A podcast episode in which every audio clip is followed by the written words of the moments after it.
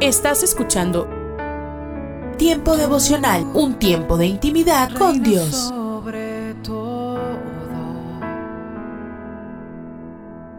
tu majestad inigualable es. ¿Cómo no voy a servirte, Dios, si tú eres todo Escucha y comparte. Comparte. Si estuviera en el fondo del mar, Tiempo devocional. mano, tú me salvarás. ¿Cómo En las plataformas Spotify, Google Podcast, Amazon Music y donde quiera que escuches tus podcasts. Por amor, mi mejor canción. Solo tú.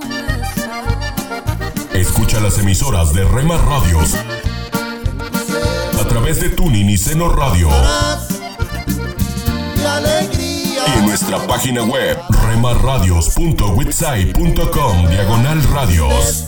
Encontrarás en tu ser un dulce canto gozarás.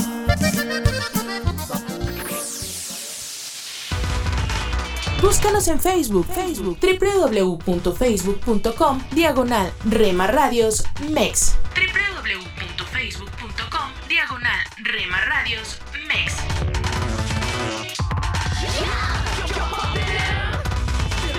Mas ahora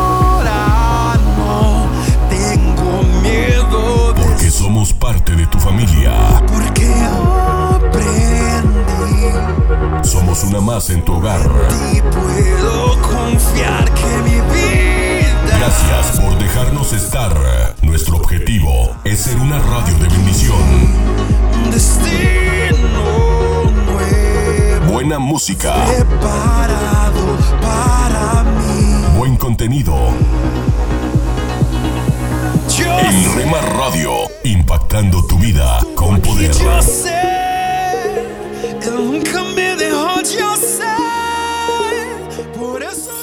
Casa de Oración Santa Fe te invita a sus reuniones. Miércoles 8 pm, domingos 8 am y 11 am. Estamos ubicados. Plaza Santa Fe, Boulevard República de Honduras 104, Interior 9, Hacienda Santa Fe, Tlajomulco de Zúñiga, Jalisco. Casa de Oración Santa Fe, un lugar para adorar.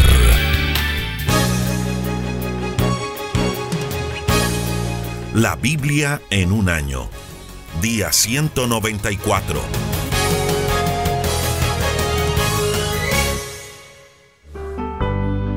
Josué capítulo 10. Adonisedec, rey de Jerusalén, supo que Josué había conquistado y destruido totalmente a la ciudad de Ahí y a su rey, tal como lo había hecho antes con Jericó y con su rey.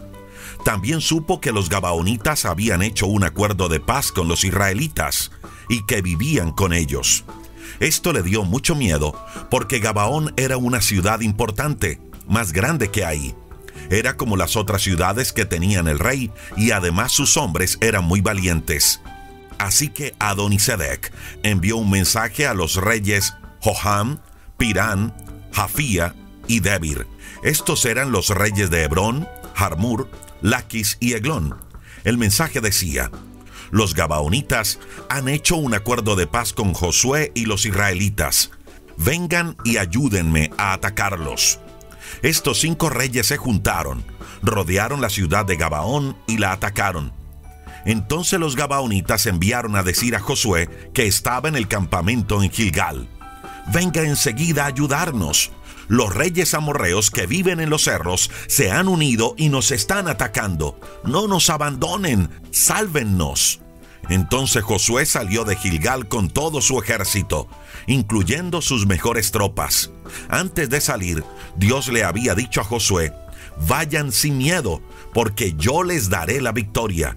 No quedará vivo ninguno de ellos. Toda la noche Josué y sus tropas marcharon hacia Gabaón y atacaron por sorpresa a los amorreos. Dios les hizo sentir muchísimo miedo cuando vieron al ejército israelita en Gabaón. Y los israelitas mataron allí a muchos de ellos. Y persiguieron a los demás por las montañas hasta Bet Orón y aún hasta Azecá y Maquedá en el sur. Cuando bajaron los amorreos por la cuesta de Bet Orón para escapar con los israelitas, Dios dejó caer sobre ellos grandes piedras de granizo. Esto ocurrió por todo el camino hasta Azecá, y el granizo mató más hombres que el ejército israelita.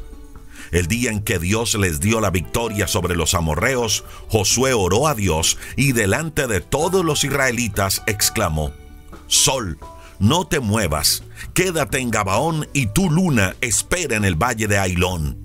Y el sol se detuvo y la luna no se movió, hasta que los israelitas se vengaron de sus enemigos. Esto ha quedado registrado así en el libro del justo. El sol se quedó quieto en medio del cielo y durante casi un día entero no se ocultó. Jamás hubo ni habrá un día como este en que Dios escuchó los ruegos de un hombre. Y es que Dios peleaba por los israelitas. Después de su victoria sobre los amorreos, Josué y su ejército regresaron al campamento en Gilgal captura y muerte de los cinco reyes amorreos. Los cinco reyes amorreos lograron escapar y fueron a esconderse en una cueva en Maquedá. Sin embargo, alguien los encontró y Josué lo supo. Entonces Josué ordenó, hagan rodar unas piedras grandes hasta la cueva para cerrar la entrada y pongan unos guardias. Pero ustedes no se queden ahí, sigan al enemigo, que nadie escape a sus ciudades nuestro Dios nos da la victoria sobre el enemigo. Josué y su ejército mataron a muchos amorreos, pero algunos de ellos pudieron escapar y se refugiaron en sus ciudades. Todos los soldados de Josué volvieron sanos y salvos al campamento en Maquedá, donde Josué estaba, y nadie de los que allí vivía se atrevía a hablar mal de los israelitas. Luego Josué ordenó que se abriera la entrada de la cueva y que llevaran ante él a los cinco reyes. Entonces abrieron la cueva y se llevaron a los reyes de Jerusalén, Hebrón, Harmut, Laquis, Eglón. Josué llamó a todo el ejército israelita y ordenó a sus oficiales, acérquense y pónganles el pie en el cuello a estos reyes. Así lo hicieron, y Josué les dijo, anímense, sean fuertes y no tengan miedo, tengan confianza, porque esto es lo que Dios va a hacer con todos los enemigos de ustedes. Luego, Josué mató a los cinco reyes, hizo que colgaran a cada uno de un árbol y mandó que los dejaran allí hasta el anochecer. Cuando el sol se puso, Josué mandó que bajaran los cuerpos y los echaran en la cueva donde habían estado escondidos. Luego se tapó la entrada con grandes piedras que todavía están allí. Josué conquista más territorio amorreo. Ese día, Josué conquistó la ciudad de Maquedá y ordenó que mataran al rey y a todos los habitantes. Al rey de Maquedá le hizo lo mismo que al rey de Jericó. No se salvó ninguno. De Maquedá, Josué y su ejército se fueron a Limná y la atacaron. Dios también les concedió a los israelitas la victoria sobre esa ciudad y sobre su rey y mataron a todos sus habitantes. Josué mató al rey de Libná, como lo había hecho con el rey de Jericó. No se salvó ninguno. Luego Josué se fue a la ciudad de Laquis y con su ejército la rodeó y la atacó. Al segundo día de combate, Dios le dio la victoria a los israelitas. Mataron a todos los que estaban en la ciudad como lo había hecho en Libná. También derrotaron a Oram, rey de Geser, que venía con su ejército para ayudar a Laquis. No se salvó ninguno. De Laquis se fueron a Eglón, sitiaron la ciudad y la atacaron. Ese mismo día la tomaron y la destruyeron, matando a todos los que vivían allí, como lo habían hecho en Laquis. Luego Josué y todo su ejército fueron a Hebrón y atacaron la ciudad y la tomaron, y mataron al rey y a todos los habitantes de esa ciudad y de otras ciudades vecinas. Josué mandó destruir totalmente la ciudad como lo había hecho en Eglón. No se salvó ninguno. Después se dirigieron a Debir, la atacaron y se apoderaron de esa ciudad y de su rey. También conquistaron las otras ciudades vecinas y mataron a todos los que vivían en ellas. Josué hizo en Debir lo mismo que en Hebrón y en Libná. Ordenó matar al rey y a todos sus habitantes. No se salvó ninguno. Así fue como Josué conquistó toda esa región. Peleó en las montañas, en los cerros del este y del oeste y en el desierto del sur. Josué llevó a su ejército desde Cades Barnea en el sur hasta Gaza, cerca de la costa. Recorrieron toda la región de Gosén hasta Gabaón en el norte, derrotaron a todos los reyes de la región y mataron a toda su gente, porque así lo había ordenado el Dios de los israelitas. No se salvó ninguno. Después de eso, volvió Josué con todo el ejército israelita al campamento en Gilgal. Josué capítulo 11. Josué derrota a Gabín y a sus aliados. Cuando Gabín, el rey de Hazor, se enteró de las victorias de Israel, envió un mensajero a los reyes vecinos pidiéndoles que se unieran con él para pelear contra los israelitas. Envió este mensaje al rey Jobat en Madón, a los reyes Imrón y Aksaf, a los reyes de la región montañosa del norte, a los del valle del Jordán que está al sur del lago de Galilea, a los de la llanura, a los de la zona de Dor hacia el oeste, también envió este mensaje a los cananeos de ambos lados del Jordán, a los amorreos, a los hititas, a los fereceos, a los jebuseos de las montañas y a los hebeos que vivían al pie del monte de Hermón en la región de Mizpah. Y vinieron esos reyes con todos sus soldados, caballos y carros de guerra. Eran tantos como la arena del mar, pues no se podían contar todos estos reyes se unieron cerca del arroyo de Menrón y acamparon allí dispuestos a pelear contra los israelitas. Dios le dijo a Josué, no tengas miedo, porque mañana a esta hora yo los habré matado a todos delante de Israel, pero ustedes por su parte tendrán que dejar inútiles a los caballos y prenderles fuego a los carros de guerra. Josué con todo su ejército los atacó por sorpresa cerca del arroyo de Menrón y Dios les dio la victoria a los israelitas. Ellos atacaron y persiguieron a sus enemigos hacia el norte, hasta la gran ciudad de Sidón y hasta Mirefod Maín, y al este hasta el valle de Mizpah. Los guerreros de Josué siguieron peleando hasta no dejar a nadie con vida. Además, Josué cumplió con lo que Dios le había ordenado. Dejó inútiles los caballos y les prendió fuego a los carros de guerra. En esa época el rey de Hazor gobernaba sobre los otros reinos de la región. Así que después de la batalla, Josué y sus guerreros fueron a Hazor y la atacaron. Tomaron la ciudad y mataron al rey y a todos los que vivían allí. No quedó nadie con vida y la ciudad fue incendiada. Josué conquistó todas estas ciudades con los reyes y les ordenó a sus guerreros, maten a todos sus habitantes, tal como nos lo mandó Moisés, el servidor de Dios. Los israelitas no le prendieron fuego a ninguna de las ciudades construidas sobre los cerros, sino solamente a la ciudad de Hazor. Se quedaron con las casas que allí había y con los animales, pero mataron a todos sus habitantes, no dejaron a nadie con vida. Moisés le dio a Josué las órdenes que había recibido de Dios y Josué cumplió todo al pie de la letra. Josué y su ejército conquistaron todo ese territorio, tomaron la zona montañosa, toda la tierra de Gosén y el desierto del sur, además del valle del Jordán. El territorio se extendía desde el monte Elac, que está al sur, cerca de Edón, hasta Baal Gad, que está al norte, en el valle del Líbano, al pie del monte Hermón. Durante mucho tiempo, Josué estuvo en guerra con los reyes de esa región, pero finalmente conquistó todas sus ciudades y mató a sus reyes. La única ciudad que hizo un acuerdo de paz con los israelitas fue Gabaón, donde vivían los hebeos. Todas las demás ciudades fueron conquistadas. Dios mismo hizo que los enemigos se pusieran tercos y ofrecieran resistencia. Lo hizo para que los israelitas los destruyeran por completo, sin compasión, tal como Dios se lo había ordenado a Moisés.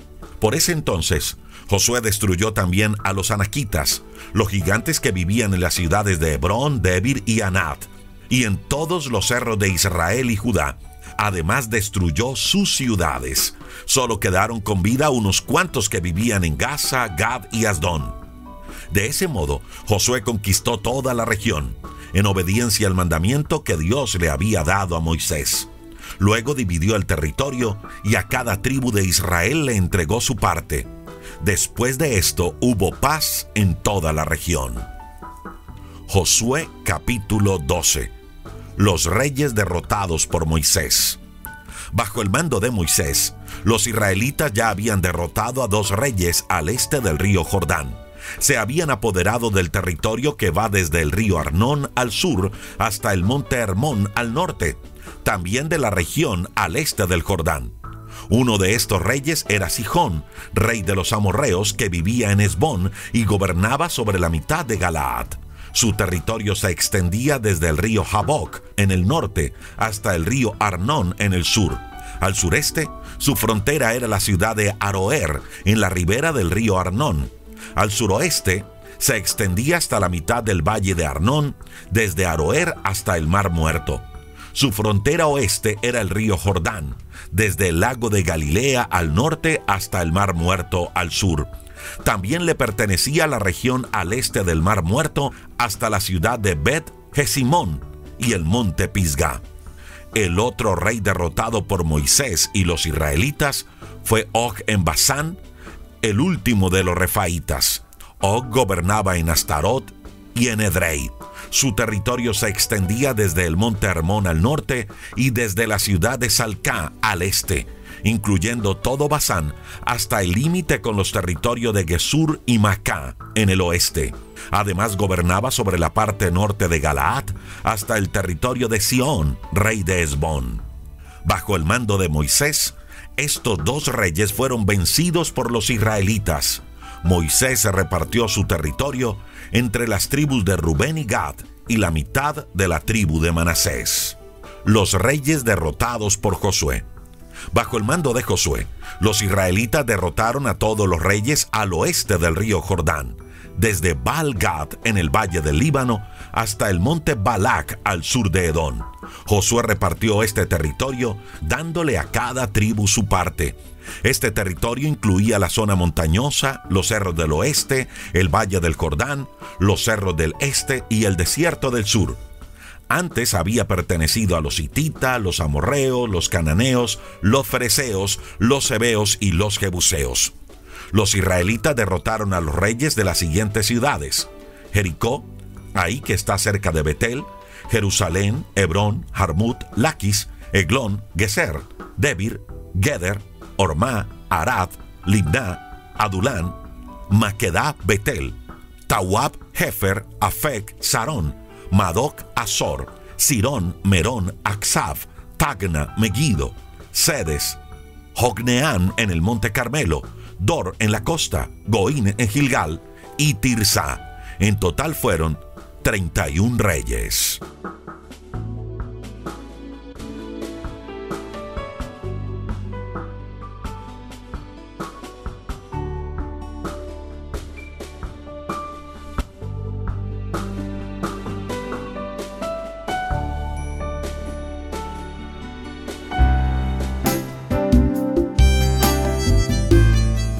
Alimento para el alma. Lecturas diarias de inspiración producidas por Radio Transmundial. Sacrificio. Durante mi infancia, mis padres hicieron sacrificios, muchos, los cuales no alcancé a comprender por ser un niño. Realmente había grandeza en sus acciones. No fue hasta que fui adulto y vivir situaciones similares con mi hija que pude entenderlo. En una ocasión, cuando tenía unos ocho años, fuimos a una vivienda que había estado vacía. Era una casa pequeña, húmeda, con basura y signos de abandono. Al entrar en una habitación me adelanté solo para encontrarme con los ojos amarillos de un enorme gato negro como la noche con unos enormes dientes. Cuando lo vi me asusté muchísimo. Desde mi perspectiva era enorme. El felino se lanzó en mi contra pero solo sentí que alguien me apartó y observé al gato morder la pierna de mi mamá y luego se alejó con rapidez. Nos fuimos de inmediato, muy asustados, y solo recuerdo las conversaciones posteriores de ir al médico, vacunas contra la rabia y un proceso de curación doloroso. Han pasado muchos años, pero aún recuerdo la convicción y la espontaneidad de la reacción de mi madre. Fue algo sincero, sin dudas. Ahora que soy padre, lo comprendo. Cuando pienso en el sacrificio hecho por Jesús, no puedo más que asombrarme. No puedo imaginar lo grandioso y hermoso que es el amor de Dios hacia nosotros, al enviar a su propio Hijo para dar su vida por nosotros. ¿No le parece algo extraordinario? Ahora solo pienso en lo maravilloso que es Dios, el gran amor que siente por nosotros y el precio que pagó por nuestros pecados. Jesús se sacrificó por nuestra salvación eterna. Meditación escrita por Francisco Franco, Honduras.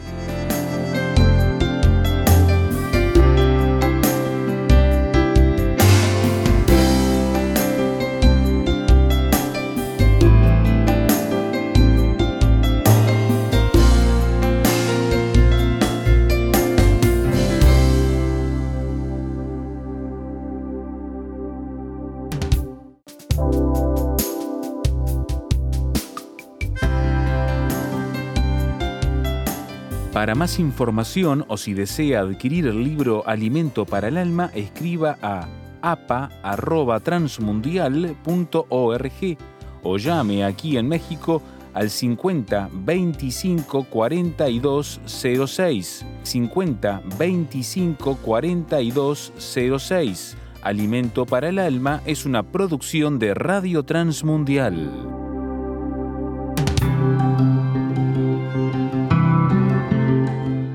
Somos mujeres de esperanza. Unidas elevamos nuestras voces al Señor, orando por nuestro mundo.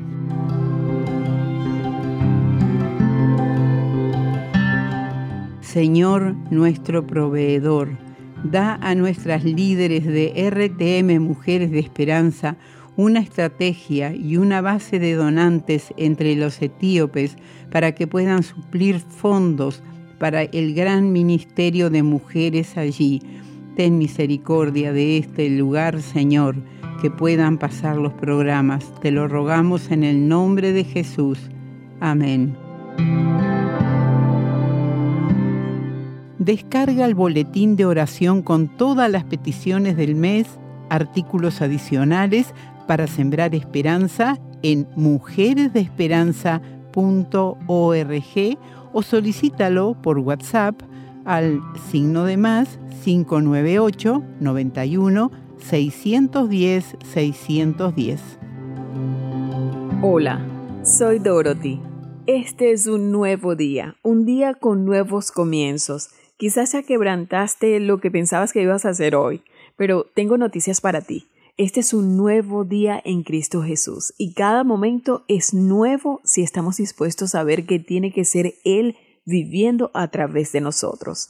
Nosotros no podemos ser esa vida, solo Él puede ser la vida. Y es por su extraordinaria gracia que Él está dispuesto a cambiar nuestra vida por la suya, si obedecemos y dependemos totalmente de Él. Por tanto, podemos decir, gracias Señor esto es lo que deseo incluso ahora mismo. Así que me gustaría que abramos la Biblia en Lucas capítulo 2 versículo 39, donde habla de nuestro Señor.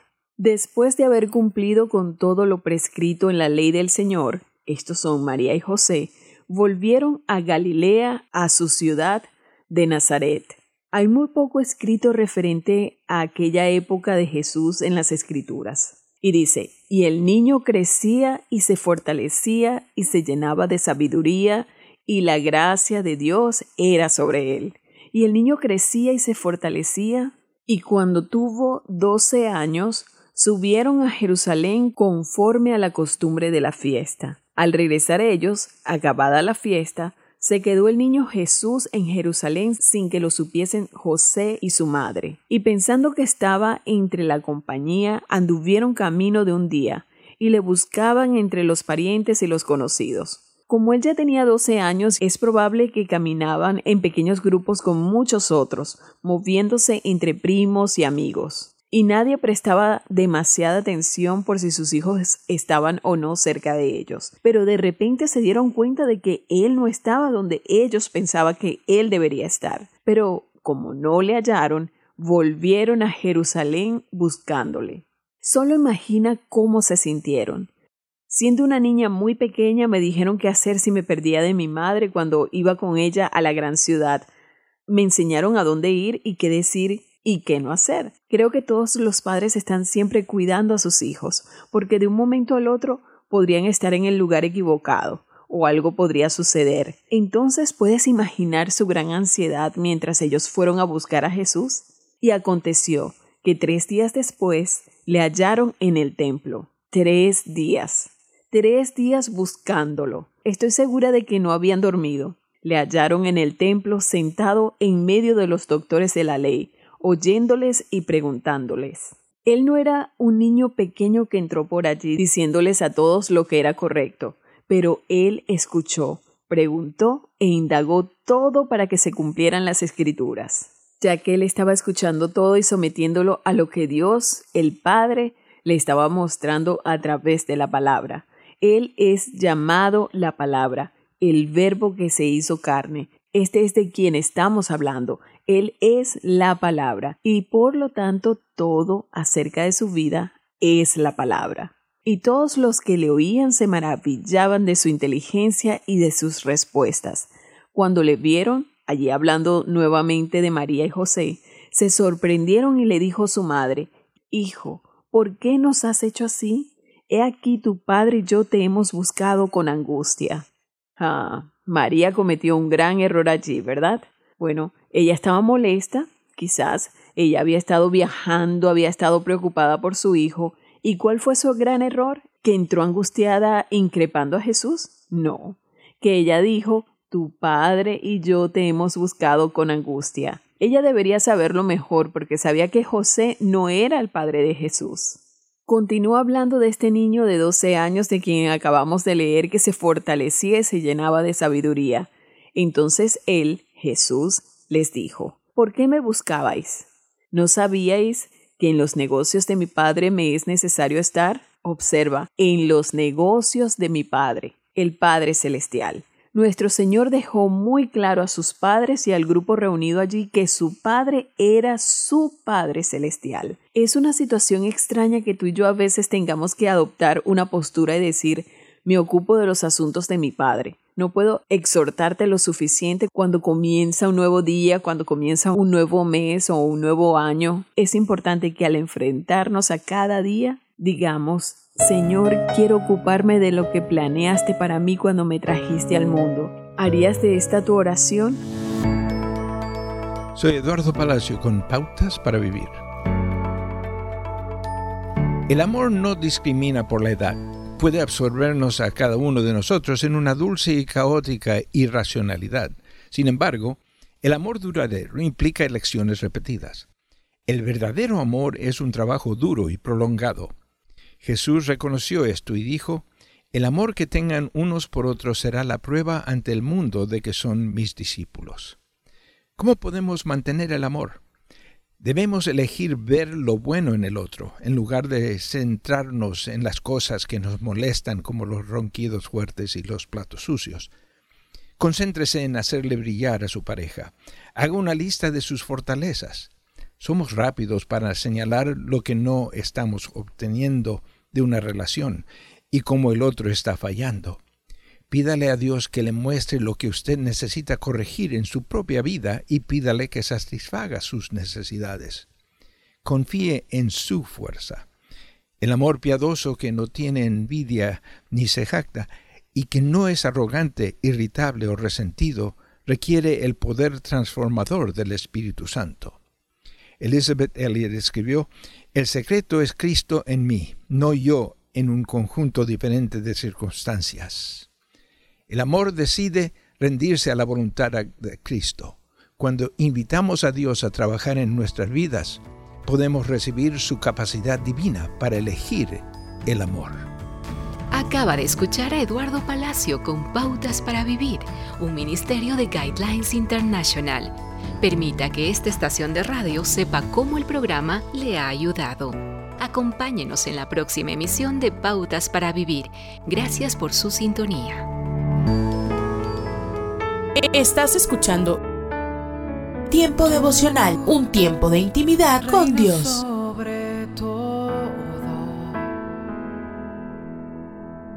Tu majestad inigualable es.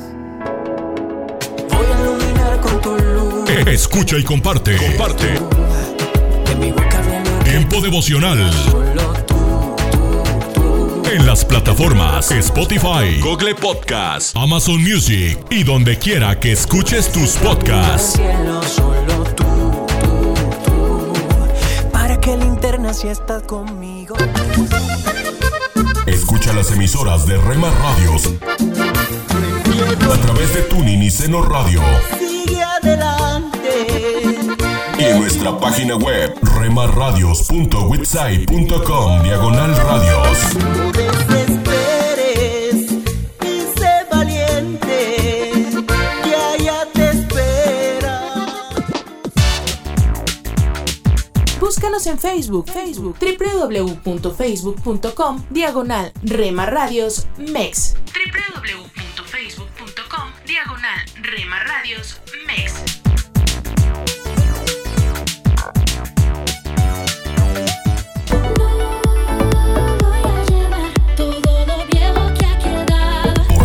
somos parte de tu familia. Somos una más en tu hogar. Gracias por dejarnos estar. Nuestro objetivo es ser una radio de bendición. Buena música. Buen contenido. En Rema Radio, impactando tu vida con poder.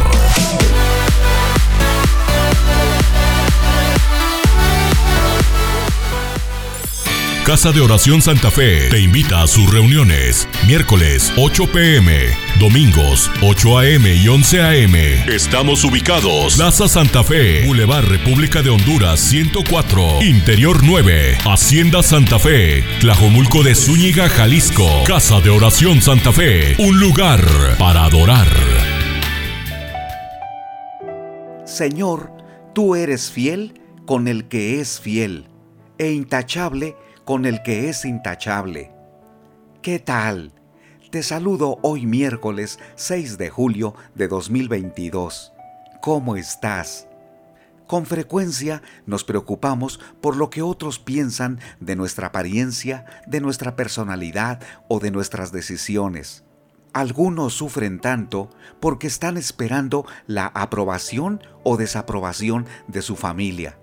Por supuesto que es válido que los adultos y aquellas personas que tienen la responsabilidad de la casa estén observando el comportamiento de sus hijos para marcar el camino que deben seguir y cuando se equivocan ayudarles a recapacitar, mostrándoles la voluntad de Dios. Pero ¿qué sucede cuando ya no tienes a tu familia? Porque saliste a otra ciudad o te fuiste a vivir solo. Ahora, ¿a quién agradarás? ¿A quién tendrás en mente para cumplir con tus objetivos? En el devocional de hoy quiero destacar que Dios espera que cumpla sus expectativas. En el primer libro de Samuel, capítulo 18, versículo 25, David dijo las siguientes palabras, Señor, tú eres fiel con el que es fiel, e intachable con el que es intachable. ¿Te das cuenta? Debes buscar la aprobación de Dios, porque Él desea que vivas de acuerdo a sus propósitos. Si por algún episodio difícil de dolor, de sufrimiento o de tristeza prolongada concluyes que tu vida no tiene valor, que sería mejor morir o apartarte de Dios, debes recordar, el Señor tiene grandes planes para tu vida. Desea que seas fiel y que vivas de manera intachable. El Señor no va a cambiar las reglas. El mundo que te rodea se ha vuelto tan complaciente que ha roto las reglas. ¿Cuántas veces escuchaste de valores o de principios? Pero parece que a muy pocos les importa cumplirlos. Para definir tu comportamiento o algún tipo de conducta respecto a la sexualidad, la familia, el matrimonio o a Dios, deberías abrir los ojos espirituales para tener discernimiento. Debes cerrar tus oídos a aquellos que se vuelven complacientes con el pecado. Son permisivos. En su mente no tienen la idea de agradar a Dios. Tal vez se rían de vivir con integridad o tener una conducta intachable. Pero recuerda, tú debes buscar la aprobación de Dios, porque finalmente el Señor te creó para vivir de acuerdo a sus planes. Sería una tragedia que vivas de acuerdo a tus criterios, olvidando que el Señor tiene lo mejor para ti. Recapacita y reflexiona. ¿Cómo está tu vida? ¿Estás buscando la aprobación de Dios? Porque Él es fiel con los que son fieles y es intachable con los que son intachables. El Señor quiere ayudarte a ser el hombre que Él quiere o la mujer que Él ha diseñado. No estás solo. El Señor te sostiene. Da pasos firmes para buscar la aprobación de Dios. Cuesta mucho vivir buscando la aprobación de Dios, porque la mayoría se puede burlar de ti. Te dirán que eres religioso, santurrón, pero si decides agradar a Dios, Él te recompensará, levantará tu cabeza, te honrará y bendecirá tu vida. Ánimo, busca la aprobación de Dios. Soy Constantino Varas de Valdés, que tengas un gran día. Cada mañana al despertar,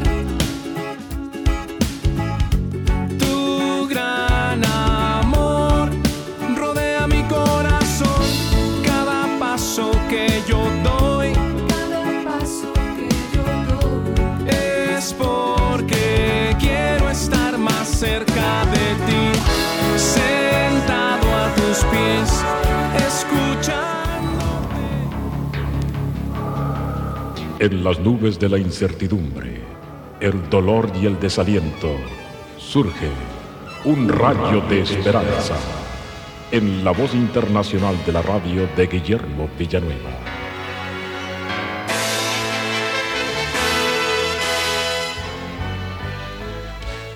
Tiempo atrás, dos ateos prominentes, Gilberto West y Lord Littletown, se proponían desbaratar dos grandes doctrinas, la resurrección de Cristo y la vida maravillosa del apóstol Pablo. Gilberto West decidió destruir la doctrina de la resurrección de Cristo y Lord Littletown la vida del apóstol Pablo. Después de una entrevista, cada uno se fue a trabajar. Meses después, conforme a un acuerdo previo, se reunieron nuevamente para ver los resultados de sus investigaciones. Lord Littletown dio principio a la plática diciendo, West, tengo algo maravilloso que decirle. Cuando empecé el estudio de la resurrección de Cristo, tuve que buscar evidencias en favor y en contra del asunto, y esto dio por resultado que mi mente y mi corazón fueran convencidos de que Cristo sí resucitó de entre los muertos, y entonces oré a Él, y Él me salvó, y ahora soy de Él, y soy su amigo. Gracias a Dios, West, contestó el señor Letown. Yo tengo algo de novedad que relatarle, dijo. Cuando comencé a estudiar la vida del apóstol Pablo para destruirla, tuve que hacer una investigación muy minuciosa y buscar la verdad. Pero quiero que se regocije también conmigo, porque después del estudio concienzudo de la vida de Pablo, me encontré arrodillado, clamando al Señor Jesús, ¿qué quieres que yo haga? Así como Pablo lo había hecho ante Jesucristo. Y ahora yo también soy cristiano. Qué maravilloso saber que estos dos ateos intelectuales, por el estudio de la palabra de Dios, llegaron a ser cristianos. Y esta es una experiencia real, no es ficticia. Estas experiencias nos recuerdan las palabras de Pablo en 1 de Corintios 1:18, porque la palabra de la cruz es locura a los que se pierden, pero a los que se salvan, esto es a nosotros, es poder de Dios. Mi amigo, ¿quieres saber si estás perdido o eres salvo? Contesta estas preguntas en lo profundo de tu corazón. ¿Qué significa para ti la muerte de Cristo? ¿Te es locura? ¿No la entiendes? ¿No le has dado importancia? Entonces, mi amigo, estás perdido. Pero, si para ti es el cimiento de tu salvación, el camino al cielo, el camino del perdón, el gozo de tu salvación, entonces eres cristiano. Pero mi amigo, Si tú no has recibido a Cristo como Salvador personal, hoy puedes entender lo que significa la cruz si recibes a Cristo como tu Salvador. Así como estos dos intelectuales, al estudiar la Biblia, llegaron a creer en Jesucristo, tú también, mi amigo, hoy puedes abrir tu corazón y en arrepentimiento de tus pecados recibir a Cristo. Pruébale en este momento, invítale a tu corazón para que sea tu Salvador y tú mismo estarás convencido por el poder del Espíritu Santo que Cristo es la única verdad. Por lo tanto, acéptale con estas palabras. Señor Jesús, ven a mi corazón, perdóname todos mis pecados, lávame con tu sangre, porque creo que tú eres hoy mi Señor y mi Salvador. Amén. Esperamos que esta audición, un rayo de esperanza, haya penetrado en su corazón. Si en algo podemos servirle, por favor dirija su correspondencia a Guillermo Villanueva, apartado 77-335, México, Distrito Federal, 11200. Le invitamos para que nos sintonice a esta misma hora y por esta misma estación. Muchas gracias por la amabilidad de su atención. Hola, soy Johnny Erickson Tara. A veces cuando vivimos las consecuencias de nuestros errores, es entendible el que nos humillemos ante Dios, pero cuando de la nada somos sorprendidos por las tormentas de la vida, nuestra respuesta suele ser diferente. Cuestionamos si nos merecemos tanto sufrimiento. Queremos que Dios resuelva las cosas inmediatamente. Un diagnóstico de cáncer, accidente de automóvil, son el tipo de pruebas que son más difíciles de afrontar, pero tampoco es imposible. El apóstol Pablo no trajo a sí mismo el naufragio, no instigó la amenaza de muerte en Damasco. Sin embargo, él dijo, por el amor de Dios me deleito en las dificultades. Amigo, amiga, esa es la actitud que debemos tener. Por amor a Jesús, confiemos en Él cuando pasemos por pruebas. Presentamos La Buena Semilla, una reflexión para cada día del año.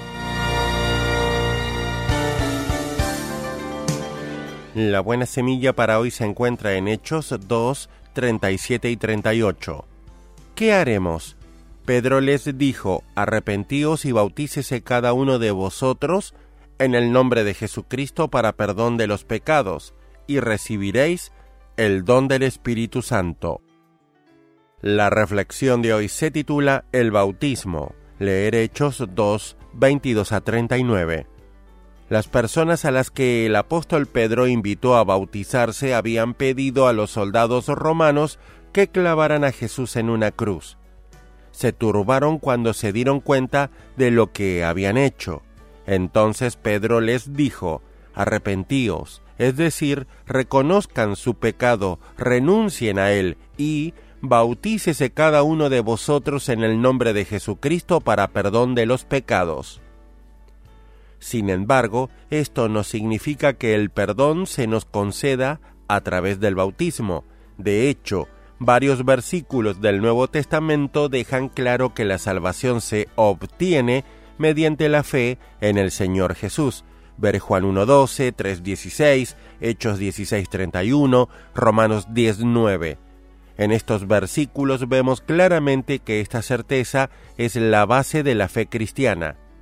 Nuestros pecados no solo son perdonados, sino también lavados. Hechos 22.16. Creamos siempre que Dios nos ha perdonado y limpiado mediante la muerte de Jesús en la cruz. Confiemos en que Dios es un Dios de gracia. En Hechos capítulo 2, los que se bautizaron mostraron con este hecho que se separaban públicamente de los que habían crucificado a Jesús y que a partir de ese momento estaban de su lado.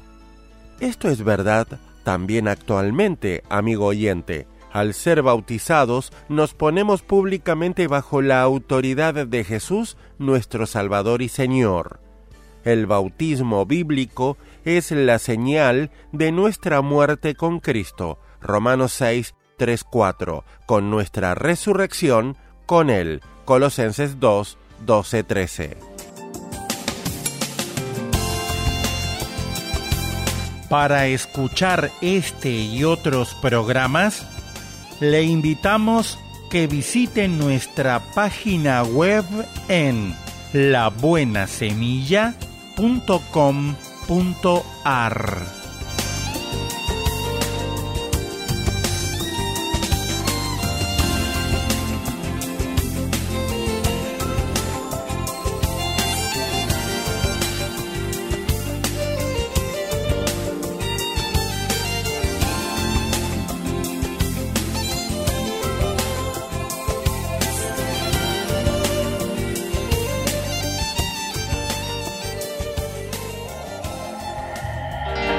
Esto es la palabra para ti hoy. Y la palabra para ti hoy es No pierdas de vista tus metas, escrita por Bob Gass. En Salmos 112, 8 leemos, Su corazón estará seguro, no tendrá temor. Para alcanzar el éxito en la vida hay tres obstáculos de los que debes ser consciente y superar. El primero, el cansancio. Se dice que durante el Kentucky Derby, al caballo ganador se le termina el oxígeno después de la primera milla y que recorre el resto de la carrera con el corazón. Así que rebusca hoy en tu corazón y descifra si estás verdaderamente comprometido. No pierdan la confianza porque ésta será grandemente recompensada. Ustedes necesitan perseverar para que después de haber cumplido la voluntad de Dios, reciban lo que Él ha prometido. Hebreos 10, 35 y 36. 2. El miedo. Cuando de compromiso se trata, hay cuatro tipos de personas. A. Los que se lavan las manos, gente que no tiene metas y no asumen responsabilidades por nada. B. Los que se resisten, gente que no sabe si pueden alcanzar sus metas, así que tienen miedo de comprometerse. C. Los desertores, la gente que comienza el recorrido a una meta pero se rinde cuando la situación se les pone difícil. Y D. Los a todo dar, la gente que establece metas, se compromete con ellas y paga el precio para alcanzarlas. ¿Cuál de los cuatro eres tú? El miedo y la fe siempre estarán presentes en tu vida y lo que escojas determinará si tienes éxito o si fracasarás. 3 la autocomplacencia. El exitoso empresario Ray Kroc dijo, mientras estés verde, estás creciendo. Tan pronto estás maduro, comienzas a podrirte. Si eres sabio, tomarás periodos regulares para descansar, renovarte y reenfocarte, pero no debes conformarte con los éxitos de ayer ni depender del impulso de hoy. Haz como Pablo, me concentro únicamente en esto, olvido el pasado y fijo la mirada en lo que tengo por delante y así avanzo hasta llegar al final de la carrera. Filipenses 3, 13 y 14.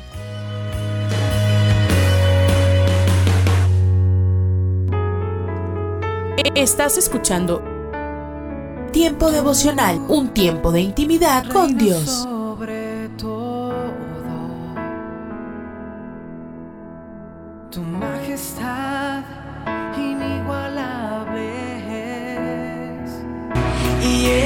Esto quiere hacer temblar mi fe. Escucha y comparte. Comparte.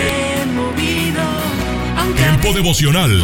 parecer En las plataformas Spotify, Google Podcast, Amazon Music y donde quiera que escuches tus podcasts. movido. No hay experiencia terrenal.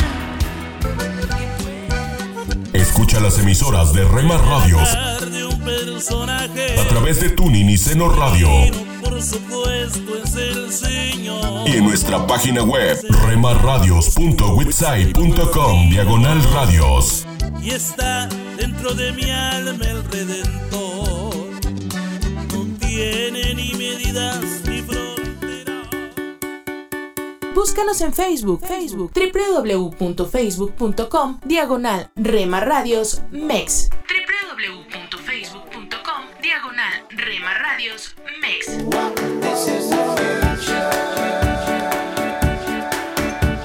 Más cerca quiero estar, más cerca quiero estar, más cerca quiero. Porque somos parte de tu familia. Seguro en ti estoy, llévame a volar. Somos una más en tu hogar. Gracias por dejarnos estar. Nuestro objetivo es ser una radio de bendición. Buena música. Buen contenido. En Rema Radio, impactando tu vida con poder.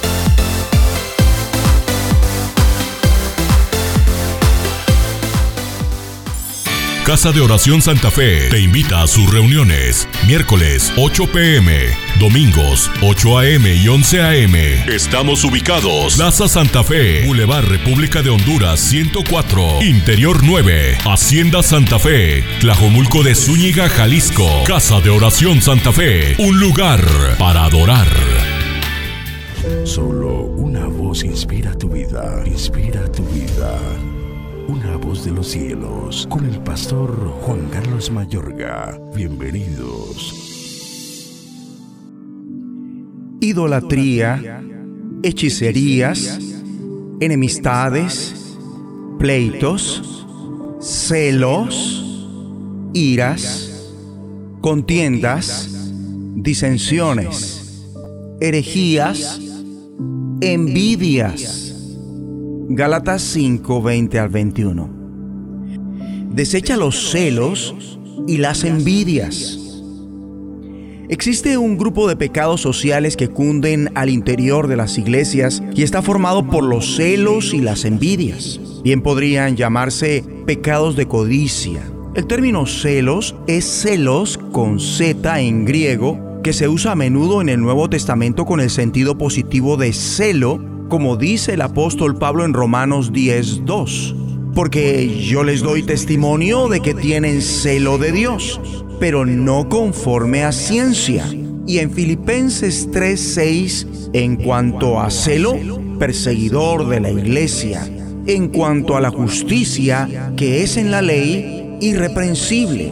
Y según el apóstol Juan, en el capítulo 2, versículo 17, comenta que cuando el Señor Jesús reprendió duramente en el templo, entonces se acordaron sus discípulos que está escrito, el celo de tu casa me consume. Ahora, cuando celos está asociado con eris, contiendas, en griego eris, como aquí en Gálatas 5:20, significa celos e igualmente según Romanos 13:13 que dice, andemos como de día, honestamente, no en glotonerías y borracheras, no en lujurias y lascivias, no en contiendas y envidia. Y según primera carta de Corintios capítulo 3, versículo 3 que dice, porque aún sois carnales, pues habiendo entre vosotros celos, contiendas y disensiones, ¿no sois carnales y andáis como hombres? Y también en la segunda carta a los Corintios, capítulo 12, versículo 20, que dice, pues temo que cuando llegue no os halle tales como quiero, y yo sea hallado de vosotros cual no queréis, que haya entre vosotros contiendas, envidias, iras, divisiones, maledicencias, murmuraciones, soberbias, desórdenes. Se está hablando de un celo egoísta que se siente ofendido por el bien que otro disfruta, pero que se le niega a él o ella o a ellos. El apóstol Santiago, en el capítulo 3, versículo 14, se refiere a esto como celos amargos, diciendo, pero si tenéis celos amargos y contención en vuestro corazón, no jactéis ni mintáis contra la verdad. Y debido a estos celos amargos, se puede tratar activamente de hacer daño a la otra persona. Envidias, en griego efdísonos, tiene un significado similar a celos con Z.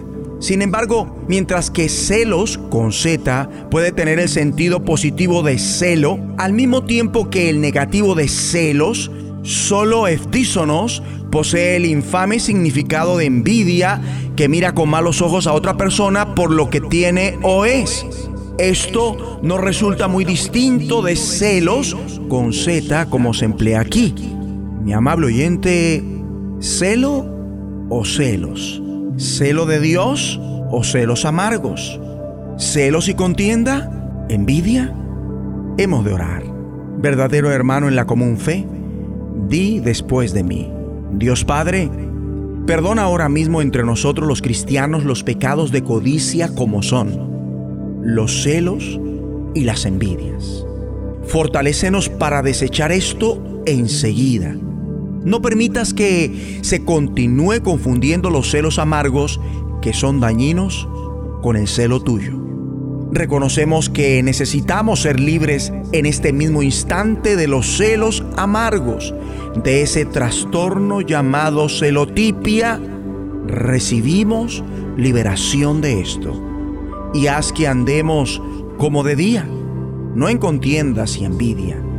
No aceptamos esa carnalidad que cuando Cristo venga no hay entre nosotros contiendas y envidias. Hasta hoy nos sentíamos ofendidos por el bien que otro disfruta, pero que nosotros no podíamos. Eliminamos esos celos amargos y contención de nuestro corazón que nos impulsan a hacerle daño a otros. Hasta hoy dejamos de mirar con malos ojos a otra persona por lo que tiene y es. En el nombre de Jesucristo voz de los cielos, escúchanos, será de bendición para tu vida. De bendición para tu vida. ¿Por qué debes asumir la responsabilidad de tu pecado? ¿Cómo avergüenzan a Dios tus malas decisiones? El pensamiento de hoy está escrito por Tom Felton. Tom escribe. Los ojos de mi amigo revelaron lo que yo sentía, miedo nos habíamos portado mal y estábamos asustados frente al director del campamento. El hombre, que conocía bien a nuestros padres, nos dijo, con amor pero enfáticamente, que ellos se decepcionarían muchísimo. El peso de la responsabilidad personal por la ofensa hizo que quisiéramos meternos bajo la mesa. Dios le dio a Sofonías un mensaje para el pueblo de Judá con palabras fuertes sobre la responsabilidad personal por el pecado. Dirigió su mirada a su pueblo culpable y avergonzado y dijo, ¿Qué aflicción le espera la rebelde y contaminada Jerusalén? Porque ellos se apresuraron a corromper todos sus hechos. Dios había visto el corazón frío de su pueblo, apatía espiritual, injusticia social y también avaricia, y aplicaría su disciplina amorosa. Y no importaba si los individuos eran líderes, jueces o profetas, todos eran culpables. Pablo les escribió a los creyentes en Jesús que persistían en el pecado, atesoras para ti mismo ira para el día del justo juicio de Dios, el cual pagará cada uno conforme a sus obras. Por eso, en el poder de Dios, vivamos honrando a nuestro Padre Santo y amoroso, sin nada que produzca remordimiento. Oremos, Padre, ayúdame a decidir bien. En el nombre de Jesús. Amén. El pensamiento de hoy fue traído a ustedes de parte de Ministerios Nuestro Pan Diario. ¿Te imaginas? Una reflexión del pastor y comunicador José Pablo Sánchez con Esperanza Suárez.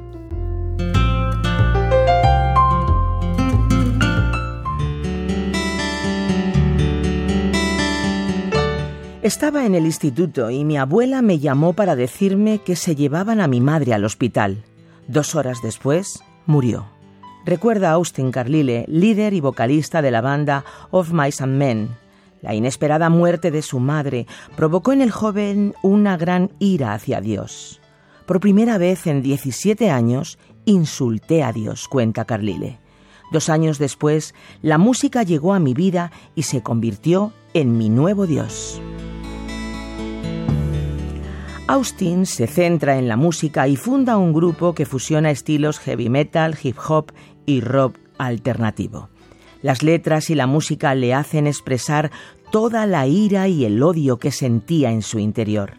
Empecé a beber y a fumar marihuana para mitigar mi dolor. Cantaba sobre la pérdida, el acoso, la depresión, el suicidio.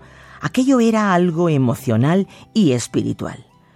Tras la autopsia a su madre, descubren que ella sufría el síndrome de Marfan, una enfermedad genética que destruye la conectividad de los tejidos del cuerpo y daña el corazón.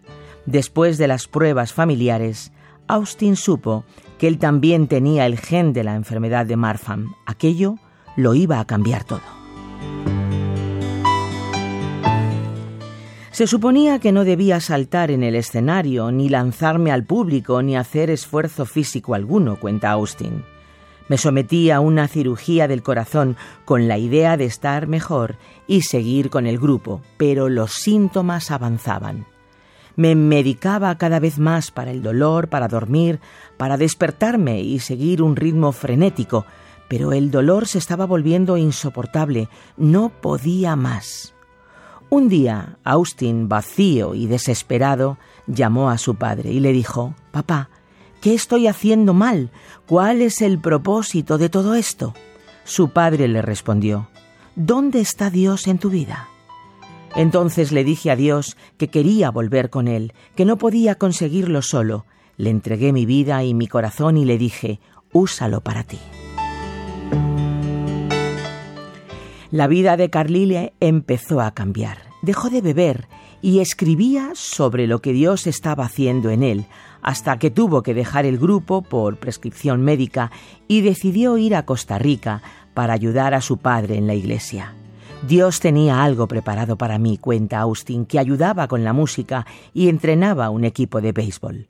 Un día conocí a unos misioneros que, sin saber de mí, oraron por mi salud y experimenté sanidad. Durante un tiempo podía tocarme los dedos de los pies y jugar al fútbol. Era increíble. Semanas después, las pertenencias de Austin se subastaron perdiéndolo todo. Dios me habló de ser un nuevo hombre, cuenta Austin. No lo entendía, solo quería recuperar las cenizas de mi madre y las pocas cartas que tenía de ella, pero no pude, y entendí que Cristo me había traído hasta aquí. No tengo nada, pero mi corazón está más lleno de lo que ha estado jamás porque tengo su amor. Dios siempre ha estado con los brazos abiertos esperándome.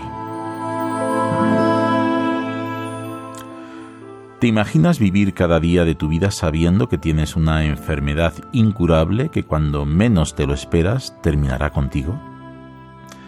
¿Te imaginas echar la culpa a Dios y hacer todo lo posible por ofenderle? Drogas, alcohol, pastillas para dormir y despertar, la vida loca intentando olvidar la amargura que hay en tu interior. ¿Te imaginas que cuando ya no puedes más, alguien te pregunta, ¿dónde está Dios en tu vida? ¿Qué estás haciendo con Dios? Y esa pregunta genera en ti el deseo de conocerle, de modo que hablas con Dios y le pides ayuda. ¿Te imaginas que esa oración cambia tu vida, quita la amargura, te libera de los vicios y trae un nuevo deseo de servir a los demás? Así que te dedicas a cuidar a otros y un día, sin buscarlo, alguien ora por ti para que Dios te sane y Dios lo hace, te sana, tu enfermedad desaparece. Pues no te lo imagines más, es verdad, la verdad de aquellos que llenan su vida del amor de Dios. Has escuchado ¿Te imaginas? Un espacio producido por Radio Encuentro, Radio Transmundial en España. Comunícate a info@radioencuentro.net.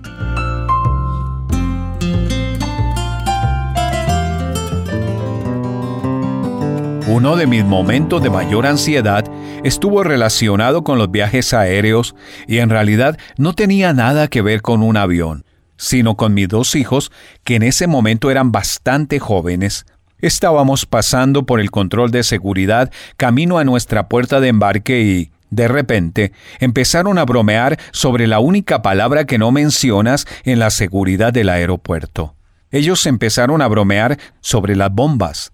Esa palabra no está permitida entre la gente del aeropuerto. Así que rápidamente les dije, no hablen de eso. Miré a mi alrededor para ver si alguien los había escuchado. Y gracias a Dios, no los habían escuchado. Si has estado en un aeropuerto, sabes que hay carteles por todas partes que dicen cualquier broma sobre secuestros, bombas o explosiones será abordado inmediatamente por francotiradores o algo por el estilo. Simplemente no hables de eso y punto. Esas palabras no están permitidas porque representan cosas que podrían destruirlo todo. Hoy quiero tener una palabra contigo acerca del tema, la palabra que el diablo odia. Nuestra palabra para hoy de la palabra de Dios está en Hechos capítulo 4. Se trata de una confrontación entre los primeros apóstoles y el Sanedrín, el grupo gobernante religioso de la época porque los apóstoles estaban hablando de Jesús y comenzaré a leer en el versículo 17 que dice, para evitar que este asunto siga divulgándose entre la gente, vamos a amenazarlos para que no vuelvan a hablar de ese nombre a nadie. Los llamaron y les ordenaron terminantemente que dejaran de hablar y enseñar acerca del nombre de Jesús. Hablaba antes acerca del personal en un aeropuerto, y ellos no quieren escuchar la palabra bomba, porque una bomba tiene el poder de destruirlo todo. El diablo tiene una palabra que no quiere escuchar, Jesús, por el poder que tiene ese nombre para destruir sus planes. Entonces, durante dos mil años, el diablo ha tratado de hacer del nombre de Jesús el problema, el punto divisorio.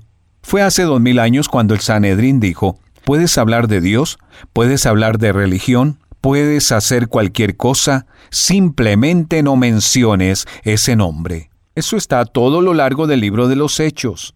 Sigue siendo el problema hoy en día, ¿verdad?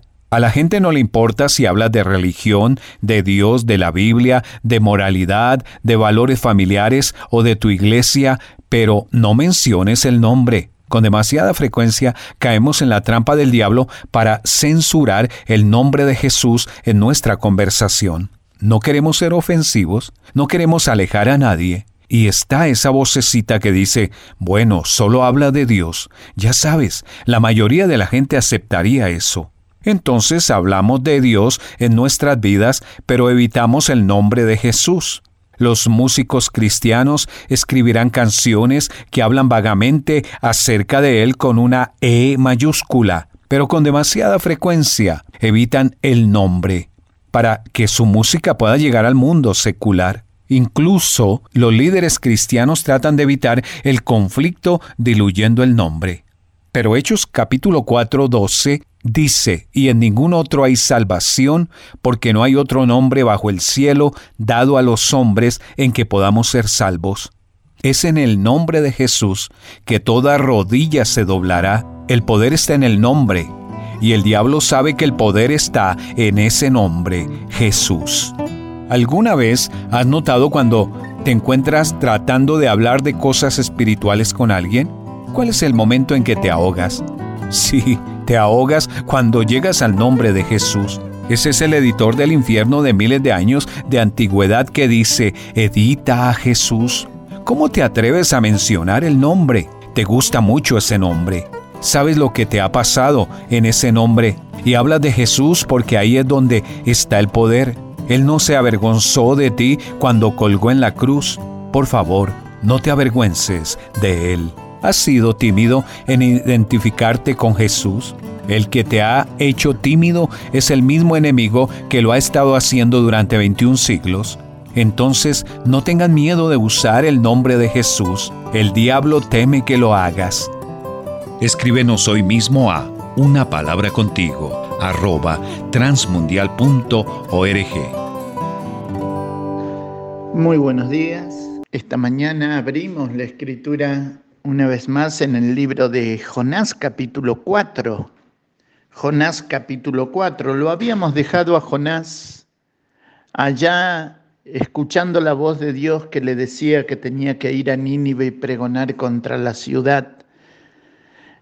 Lo habíamos visto a Jonás subirse en una nave que iba para Tarsis, pero Dios había levantado una tempestad y, y había preparado Dios el gran pez y Jonás en el vientre del gran pez había dicho a Dios, pagaré lo que prometí, las salvaciones de, Jehová.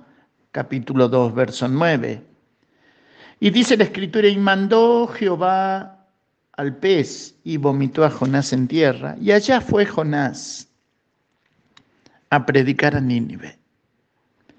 Pero cuando llegamos al capítulo 4, Jonás ya había predicado Había salido de la ciudad, había puesto su carpa, su tienda, y esperaba ver que el juicio de Dios cayera sobre Nínive. Dice el capítulo 4, verso 1, pero Jonás se apesadumbró en extremo y se enojó.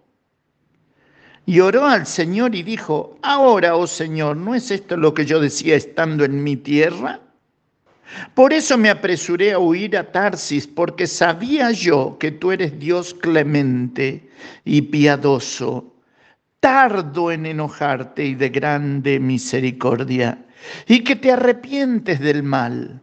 Ahora pues, oh Jehová, te ruego que me quites la vida, porque mejor me es la muerte que la vida. Y dijo Dios, ¿haces tú bien en enojarte tanto? Y salió Jonás de la ciudad y se acampó hacia el oriente de la ciudad y se hizo allí una enramada y se sentó debajo de ella a la sombra hasta ver qué aconteciera en la ciudad. Y preparó Jehová Dios una calabacera la cual creció sobre Jonás para que le hiciese sombra sobre su cabeza y le librase de su malestar. Y Jonás se alegró grandemente por la calabacera, pero al venir el alba del día siguiente, Dios preparó un gusano al cual hirió la, la calabacera y se secó. Y aconteció que al salir el sol preparó Dios un recio viento solano, y el sol hirió a Jonás en la cabeza, y se desmayaba y deseaba la muerte, diciendo, mejor sería para mí la muerte que la vida. Entonces dijo Dios a Jonás, ¿tanto te enojas por la calabacera? Y él respondió, mucho me enojo, hasta la muerte. Y dijo el Señor, ¿tuviste tu lástima de la calabacera en la cual no trabajaste, ni tú la hiciste crecer, que en el espacio de una noche nació, en el espacio de la otra noche pereció? ¿Y no tendré yo piedad de Nínive, aquella gran ciudad, donde hay más de 120 mil personas que no saben discernir entre su mano derecha y su mano izquierda y muchos animales? Y si usted le presta atención a la escritura, usted se va a dar cuenta que este Jonás, el hombre que ya predicó, el hombre que ya cumplió lo que Dios le había pedido, Ahora sale de la ciudad y se sienta a esperar a ver qué va a suceder. Y entonces Jonás revela por qué razón había huido a Tarsis de la presencia de Jehová.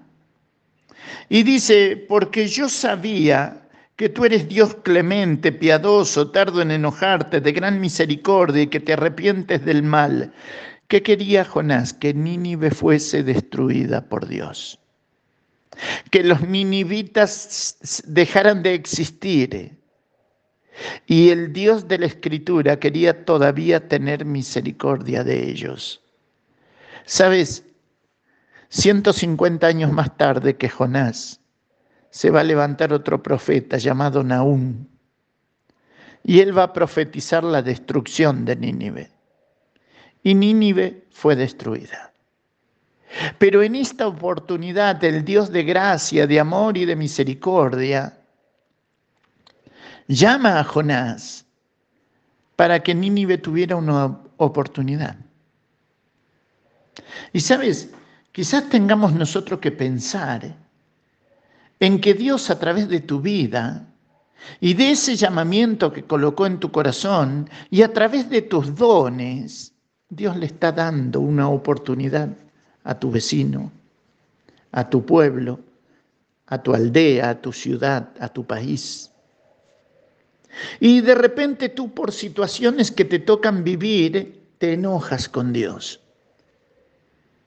Y nos enojamos con Dios porque no hizo justicia cuando nosotros queríamos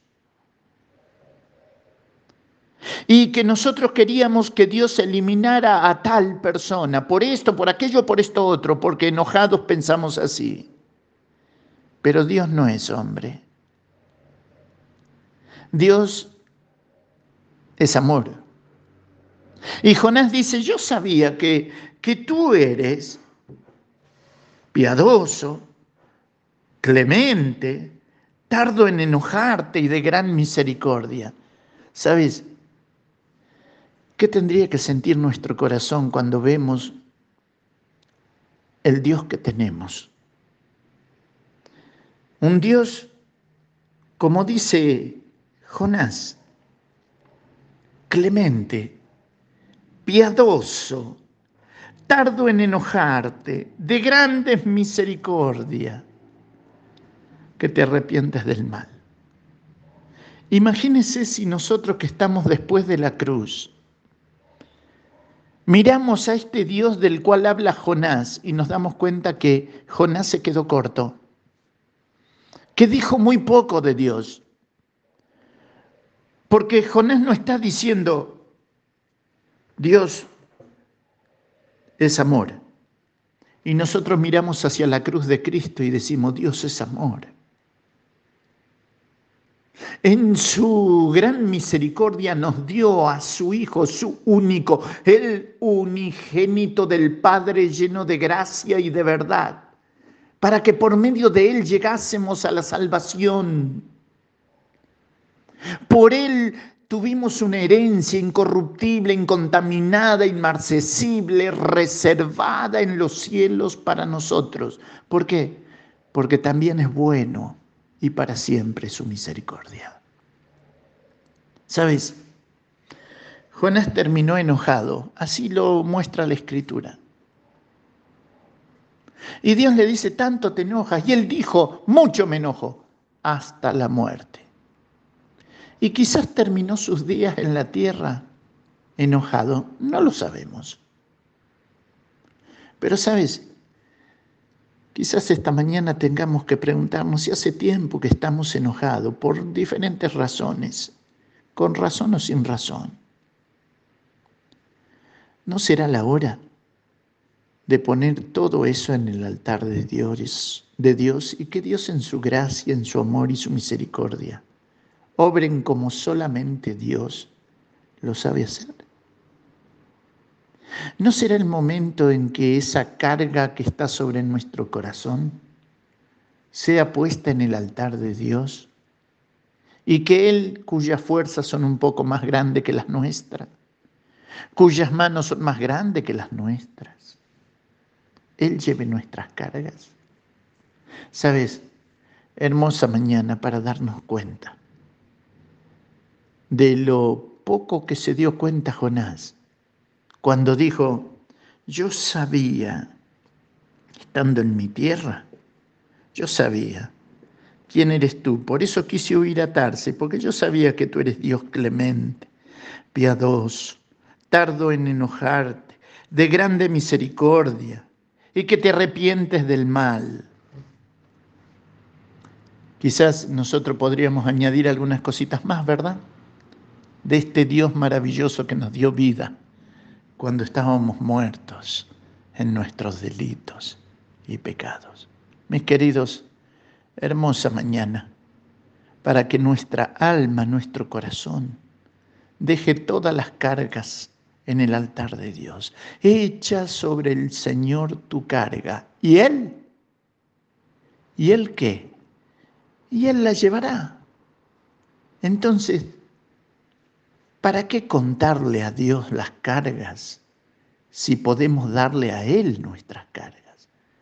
Para que toda nuestra vida pueda ser una vida de regocijo, de alabanza, de gratitud y de adoración y de servicio al que nos amó y nos lavó con su sangre. A Dios sea la gloria esta mañana y a nuestras vidas sus bendiciones. Dios la bendiga. Estás escuchando Tiempo devocional, un tiempo de intimidad con Dios. Sobre todo,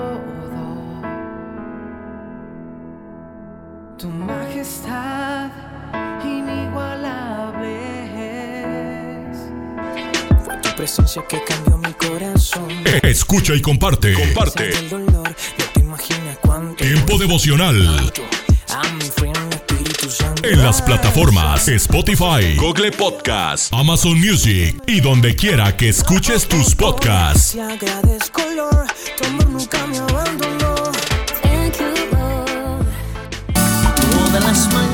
Escucha las emisoras de Rema Radios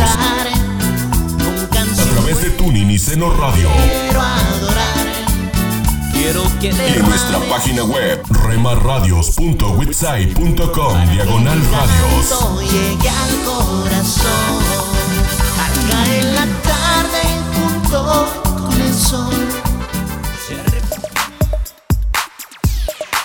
Búscanos en Facebook, Facebook, www.facebook.com, diagonal Rema Radios MEX. www.facebook.com, diagonal Rema Radios MEX.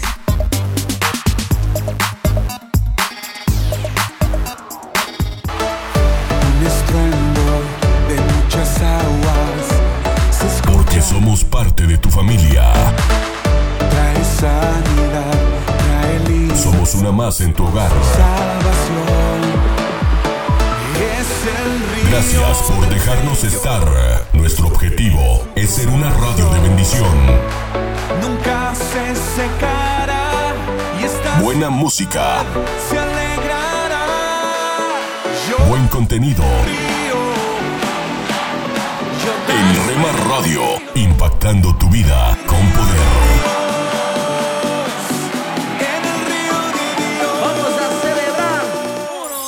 Casa de Oración Santa Fe te invita a sus reuniones. Miércoles 8 pm, domingos 8 am y 11 am. Estamos ubicados. Plaza Santa Fe, Boulevard República de Honduras 104, Interior 9, Hacienda Santa Fe, Tlajomulco de Zúñiga, Jalisco. Casa de Oración Santa Fe, un lugar para adorar.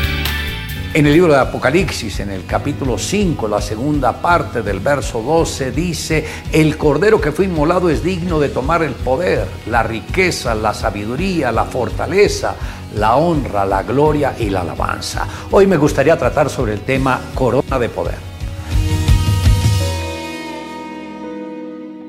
Este himno será entonado por millones de ángeles quienes dan toda la adoración a aquel que ofrendó su vida por la redención de la humanidad. Sabemos que la primera consecuencia del pecado de Adán fue la maldición decretada por el Señor en la tierra. Maldita será la tierra por tu causa, con dolor comerás de ella todos los días de tu vida, espinos y abrojos te producirán. Esto está en Génesis capítulo 3, verso 17 y también 18. La maldición estaría representada por los espinos y los abrojos. Después de que Jesús fue bautizado, los cielos se abrieron y el Espíritu de Dios vino a posar sobre él. Luego tuvo que enfrentar a Satanás en el desierto. Satanás le ofreció una corona, la misma que le arrebató Adán después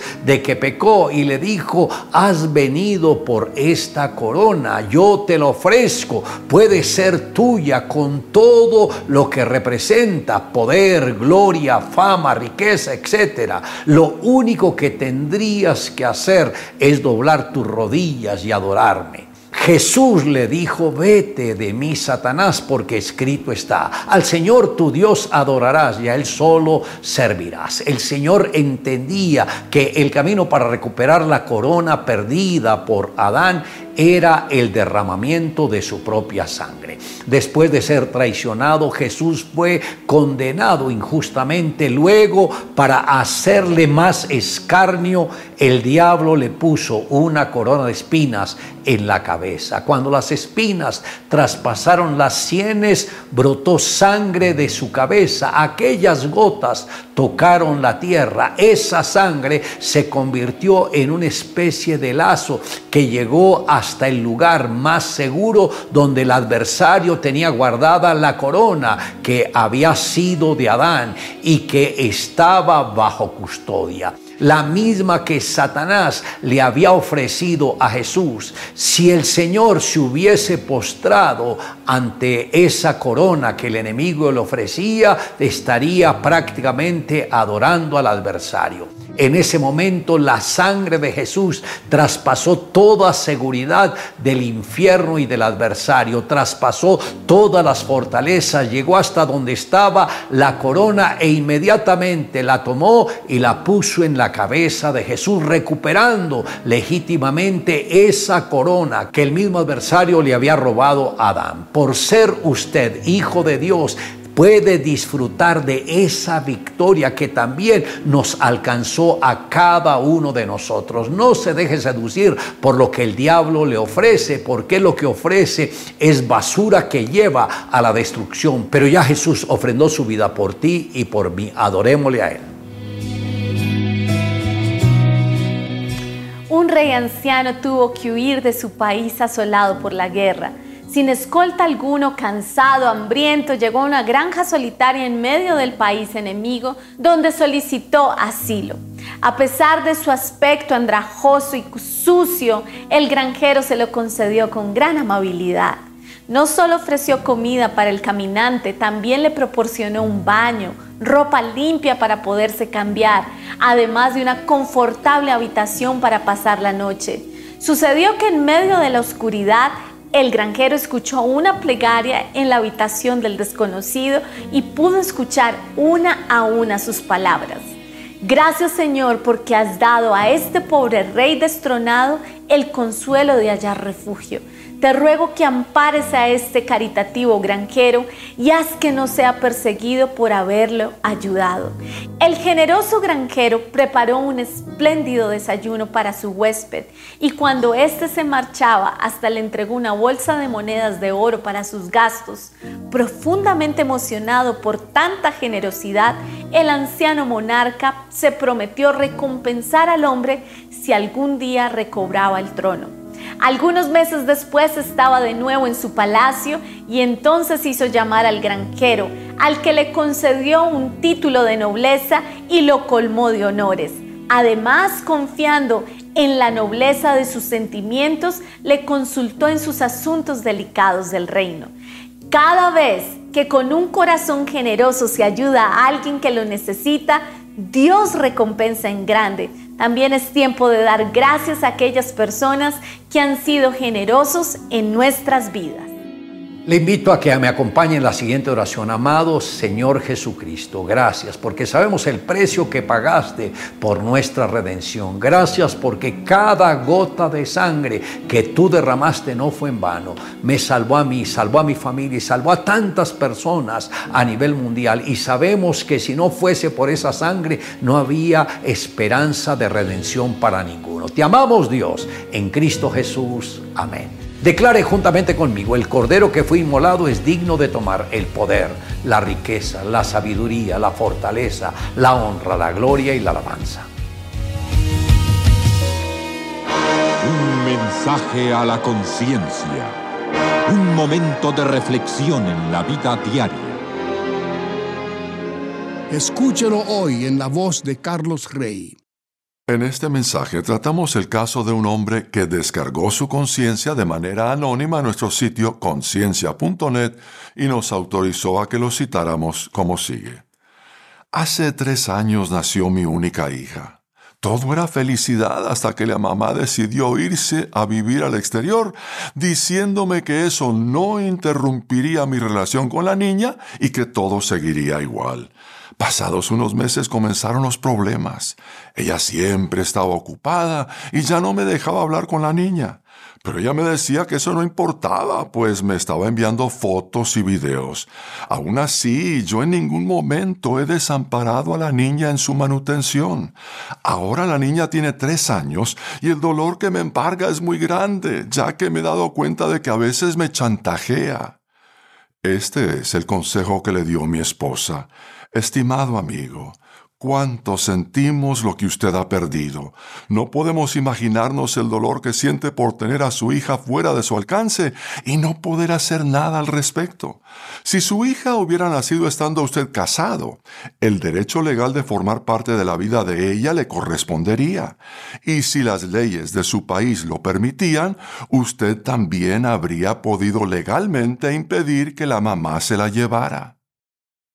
Sin embargo, como no está casado con ella, ¿sabe si hizo que constara el nombre de usted como el padre biológico en el certificado de nacimiento de su hija? Si es así, entonces usted debe tener determinados derechos. Un abogado pudiera aconsejarle cómo proceder. Admiramos el que esté cumpliendo fielmente con la manutención de su hija a pesar de no poder verla. Debe asegurarse de guardar la constancia que prueba lo que usted está aportando a fin de que algún día, cuando su hija ya sea adulta, pueda mostrarle que usted siempre proveyó para su sustento. También le recomendamos que le envíe a su hija una carta cada semana. De aquí hasta que sepa leer, las cartas pueden constar de dibujos que usted haga y de fotos de sí mismo. Prepare 10 o 20 sobres por adelantado. Así cada semana estará listo para meter algo dentro del sobre y enviarlo. Tome una foto de lo que está enviando y guarde cada una.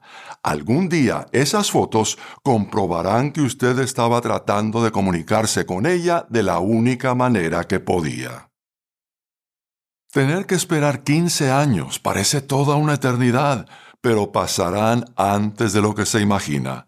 Cuando llegue el momento, su hija será adulta y usted podrá mostrarle la prueba de todo lo que usted hizo. Entonces podrá reanudar la relación con ella y esa relación puede durar varias décadas.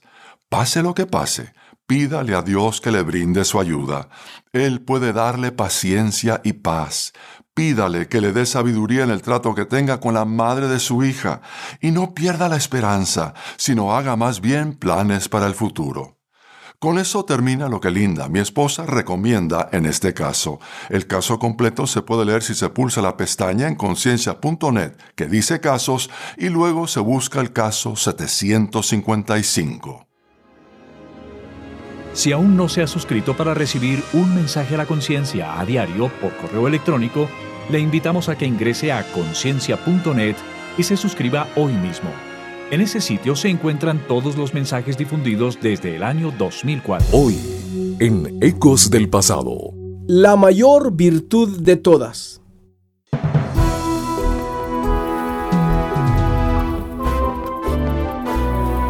Ecos del Pasado con Emilio Mesa. Un segmento de la Biblia para ti en este día. Consejos del pasado que impactan el presente. Ahora permanecen estas tres virtudes, la fe, la esperanza y el amor. Pero la más excelente de ellas es el amor. 1 Corintios 13:13 13. Es difícil saber exactamente lo que quiso decir Pablo cuando expresa que el amor es mayor que la esperanza y la fe. Solo hace la declaración y la deja a nosotros para que pensemos en ello. Puede ser que el amor en comparación con la fe y la esperanza describe el mismo corazón de Dios. Dios no necesita ejercer la fe y no le hace falta la esperanza porque ya conoce el futuro. La Biblia dice, Dios es amor. El amor es la naturaleza de Dios. Cuando una persona se convierte en un seguidor de Jesús, en un cristiano, no solo recibe el amor de Dios, también comparte su naturaleza divina. Pablo escribió, Dios ha derramado su amor en nuestro corazón por el Espíritu Santo que nos ha dado. Así que cuando tú y yo amamos a otra persona, estamos mostrando el carácter mismo de Dios. Nunca somos más parecidos a Dios que cuando amamos. Solo se vive una vez en la vida y es bastante corta. Tenemos que prestar atención a algunos consejos debemos dedicarnos a lo que es eterno, cualesquiera sean nuestros dones o la parte de su reino que nos llama a servir, la mejor cosa que podemos hacer para mostrar nuestro amor y gratitud a Jesús es servir a otros en amor. Dios, llénanos con tu espíritu, danos amor ese amor que ata a todas las demás virtudes en el vínculo perfecto. Hazlo, Señor, en nuestras vidas para servirte mejor. En el nombre de Jesús. Amén. Este fue tu segmento de la Biblia, Ecos del Pasado, con Emilio Mesa, preparado exclusivamente para impactar tu presente. Un aporte para esta emisora de Ministerio Reforma. Búscanos en www.ministerioreforma.com. Puntualmente las 9 de la mañana y qué lindo tiempo en el que podemos parar un poquito. Y meditar en la palabra de Dios. Hoy quiero meditar en el hecho tan contundente en materia de efectos que tiene el dar. La Biblia habla del dar muchísimo, muchísimo y no solamente que habla, sino que nos ha mostrado de que esa es la forma en la que Dios y Jesús nos han demostrado que nos aman, dando. El Padre dio a su Hijo, el Hijo dio su vida por amor a nosotros, según Juan 3:16, ¿verdad? Después hay muchos pasajes más. Hechos 20:35 dicen, todo os he enseñado que trabajando así se debe ayudar a los necesitados y recordar las palabras del Señor Jesús que dijo, más bienaventurado es dar que recibir. Vos sabés que la palabra orar se usa en la Biblia más de 350 veces. La palabra amor se usa más de 700 veces. Pero escucha esto, la palabra dar es usada más de 2000 veces. Orar 350 Amor 700, poquito más. Y dar más de dos mil veces. Atender el énfasis que le da la Biblia al dar. El dar es la esencia de un seguidor de Cristo. Dios fue el dador supremo. Y el dar generosamente, el desprenderse, tiene recompensa. Y vos sabés que tiene recompensa en todas las áreas recompensa emocional, tiene recompensa espiritual, pero también tiene recompensa material. Cuatro beneficios de dar. La primera, me hace más semejante a Dios. Acabamos de decir de que forma parte de su ADN el dar de Dios. Podemos dar sin amar, pero es imposible amar sin dar. Dios es un dador, pues nos dio a su propio Hijo. No podemos decir, yo le amo a Dios, o tener de esas calcomanías en el carro atrás, yo amo a Jesús, pero no dar. El que ama, el que ama da. Entonces cuando yo soy un dador, me convierto en más semejante a Dios. Dos, dar me bendice. Ninguna persona será honrada por lo que recibió en su vida, solo será recordada por lo que dio. Cada vez que yo doy a Dios y a otros de mi tiempo, ya sea esto dinero, recursos, talentos, también me acerco un poco más a Dios. La persona generosa con otros será bendecida, dice Proverbios 22.9. Proverbios 11.25 dice, el que da, también recibe. Por ello, cuanto más damos, también más recibimos. Y esto me bendice. Mira lo que dice Proverbios 22, 9. El ojo misericordioso será bendito porque dio de su pan al indigente. Proverbios 11, 25. El alma generosa será prosperada y el que saciare, él también será saciado. Definitivamente, dar me bendice. Tres, dar me hace feliz. Dar algo con alegría produce luego ya una satisfacción emocional. Por ello es que personas dan porque produce gozo. Sin embargo, para experimentar esa felicidad, tengo que dar voluntariamente, generosamente, agradecidamente, expectantemente. No darlo porque, ay, tengo que dar. Demasiado me piden para dar y bueno, acá está, lo voy a dar. O lo doy para que, qué sé yo, lo vea fulanito de tal y diga, wow, qué dadivoso que es. No, tenemos que dar de manera voluntaria, sabiendo de que estamos haciendo lo correcto, la voluntad de Dios, estamos siendo semejantes a Dios y, ¿por qué no? La recompensa también vendrá no debería de ser mi motivación el tema recompensa, pero bueno, también es un punto importante a tener en cuenta. Toda dádiva, todo, toda siembra, bueno, trae su cosecha. Entonces, dar me hace feliz. Y número cuatro, dar es una inversión para la eternidad. Hoy se habla mucho en términos de ser, no solamente ahorrar, sino saber invertir, Se habla mucho en términos de ser buenos inversores. Inversores del tiempo, inversores de los recursos. Bueno, cuando vos das, estás invirtiendo, pero no aquí a corto plazo, para la eternidad. He sabido que no te podés llevar contigo tus riquezas a la hora de partir de esta tierra al más allá. ¿Mm? Nunca hemos visto un camión llevando las pertenencias de una persona que ha fallecido, que va delante o va atrás del carro fúnebre. No, con todas las cosas que contiene o que tenía la persona y sus vehículos. No, no, no, no. La persona va solito. No podemos guardar los tesoros para nosotros, pero ¿sabes qué podemos hacer, amable oyente? Enviarlo al cielo por anticipado al compartir con otros. Hay que decirlo también de que dar es una victoria sobre el materialismo. Hay una mentira que muchas veces vemos en, en las publicidades, en los periódicos, o, que dice, que la felicidad puede ser comprada. Esto es una mentira. La felicidad jamás puede ser comprada. Si esto fuese así, las personas con más dinero serían las personas más felices. Y esto no es así. Uno sobrevive con lo que recibe y se vive con lo que se da. Deja que Dios te transforme y te haga una persona generosa para con Dios y para con los demás. Cuando sos generoso con los demás, indirecta o directamente, como quieras llamarlo, estás siendo generoso con Dios. Comienza a dar.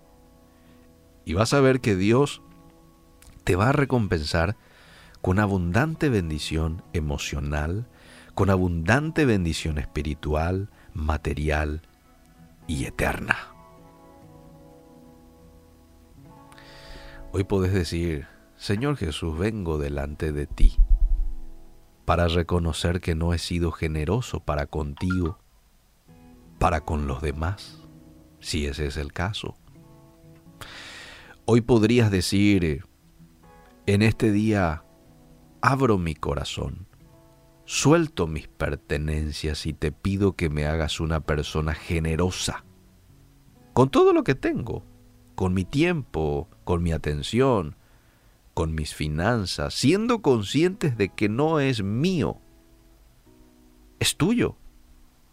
Todo lo que tenemos o pudiéramos tener en el banco o de bienes materiales con nosotros en la casa, eh, ropa, no sé qué más, este, todo eso no es nuestro, somos simples administradores. Dios es el dueño de todo, de todo.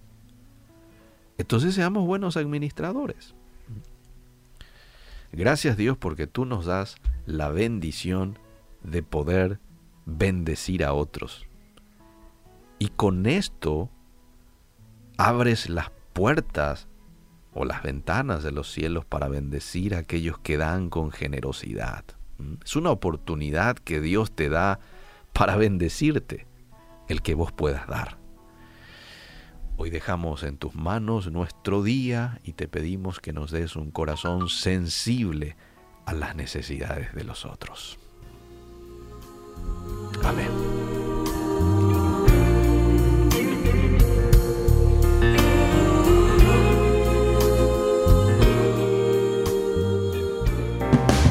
Es el momento de abrir nuestra mente y corazón para que juntos comencemos a vivir en bendición, en oración y en victoria me levanto hoy.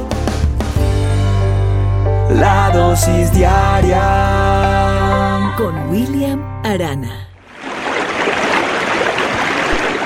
Incapaz de creer lo que veía en sus ojos, el hombre toma la pepita entre sus manos y le grita a su compañero que estaba a unos metros, río arriba. ¡Hey Jim! ¡Jim! ¡Encontré una! ¡Yo también! gritó su amigo. Y los dos hombres compartieron una mirada de emoción, de satisfacción. ¿Por qué?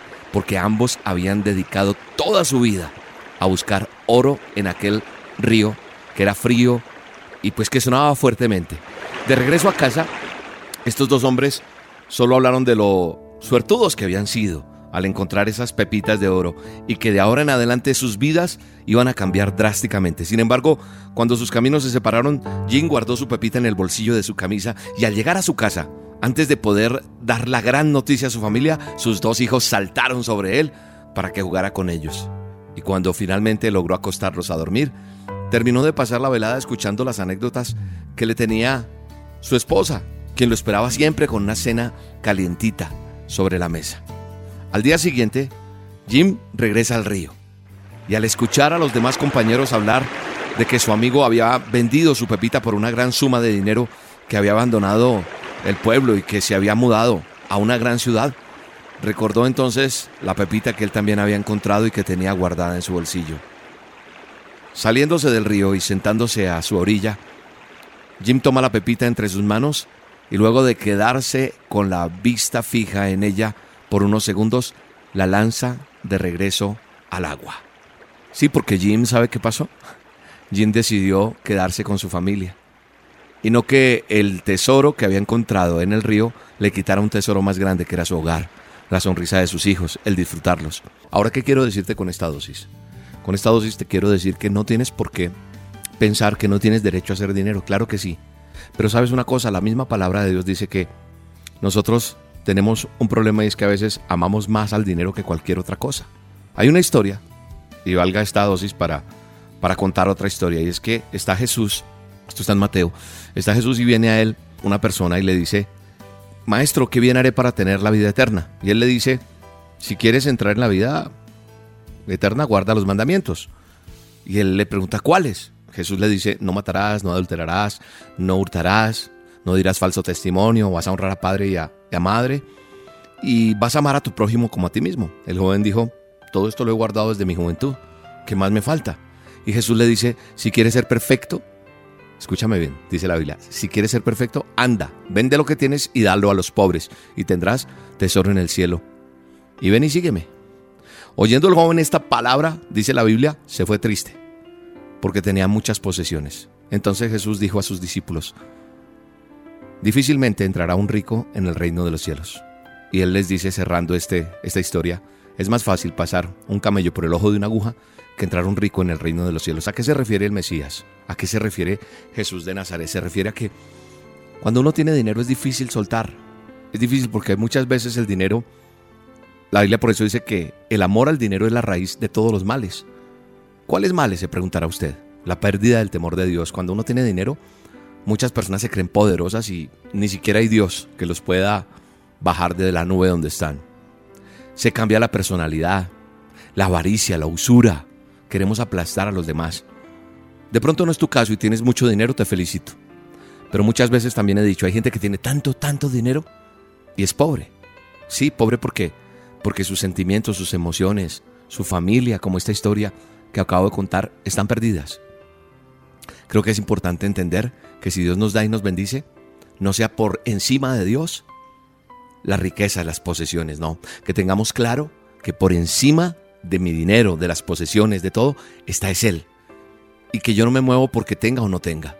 Y que si Dios me da, pueda bendecir a los demás, pueda ayudar. Si Dios te tiene para ser una persona con dinero, no cambies el valor más importante que es tu familia.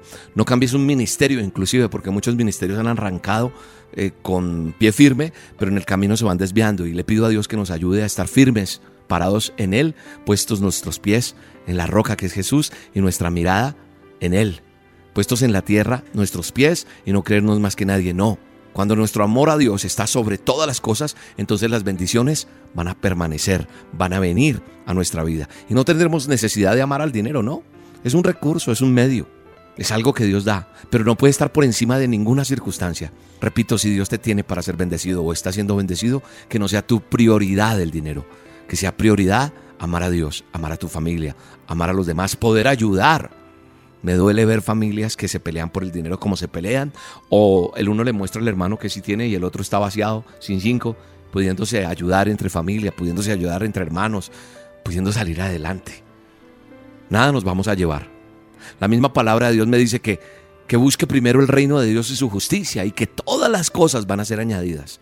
Hoy le pido a Dios que me enseñe a buscarlo más y más. Que enseñe a mi corazón a tener anhelo de tener su presencia. Porque la bendición de Él es la que enriquece y no añade tristeza, dice su palabra. Y eso es lo que quiero que quede impregnado en tu corazón. Capacítate, estudia, es empresario independiente, o sea, sal adelante, pero, pero que no te mueva el dinero. Puedes vestir un buen vestido, puedes ponerte un buen auto, comprarlo, pero no tienes que aplastar a nadie con eso. Humildad, sencillez, así tengas dinero. Padre, gracias por esta dosis. Bendíceme, dile bendíceme, Señor, y enséñame a amarte a ti por encima de todo y que la palabra tuya sea real en mi vida. Amén, amén. Te bendigo, te mando un fuerte abrazo y gracias por divulgar esta dosis. Chao, chao.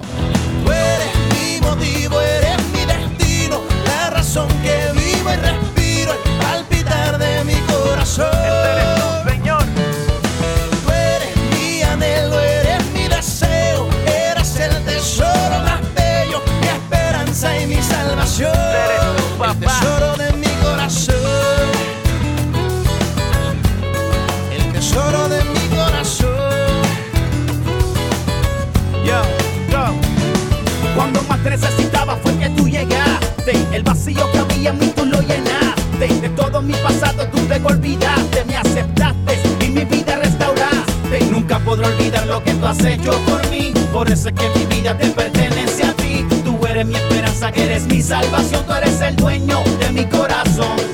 Y hoy que te pertenezco a ti, solo te quiero decir.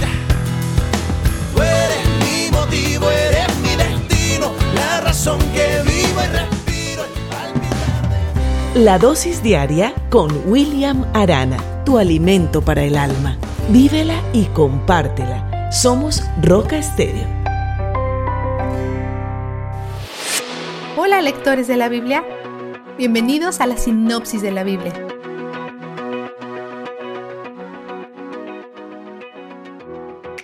Israel del norte está cayendo, pero Judea del sur sigue avanzando pesadamente.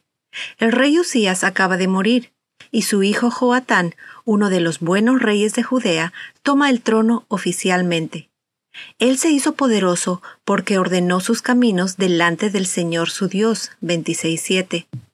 Y esto corresponde directamente a la promesa del pacto de Dios con la línea del rey David, que dice que si ellos le obedecen, florecerán, y si no, entonces no florecerán.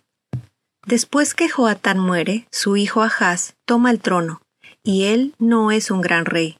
Leeremos más acerca de él en dos días. La primera parte de Isaías 9 incluye versos que reconocemos como profecías mesiánicas.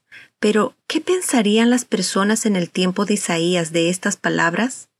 Ellos viven en una tierra que constantemente ve guerra, ha experimentado mucha opresión y exilio, y su Estado-nación existía en división y decadencia, y ahora viven bajo amenaza de un ataque por parte de los asirios.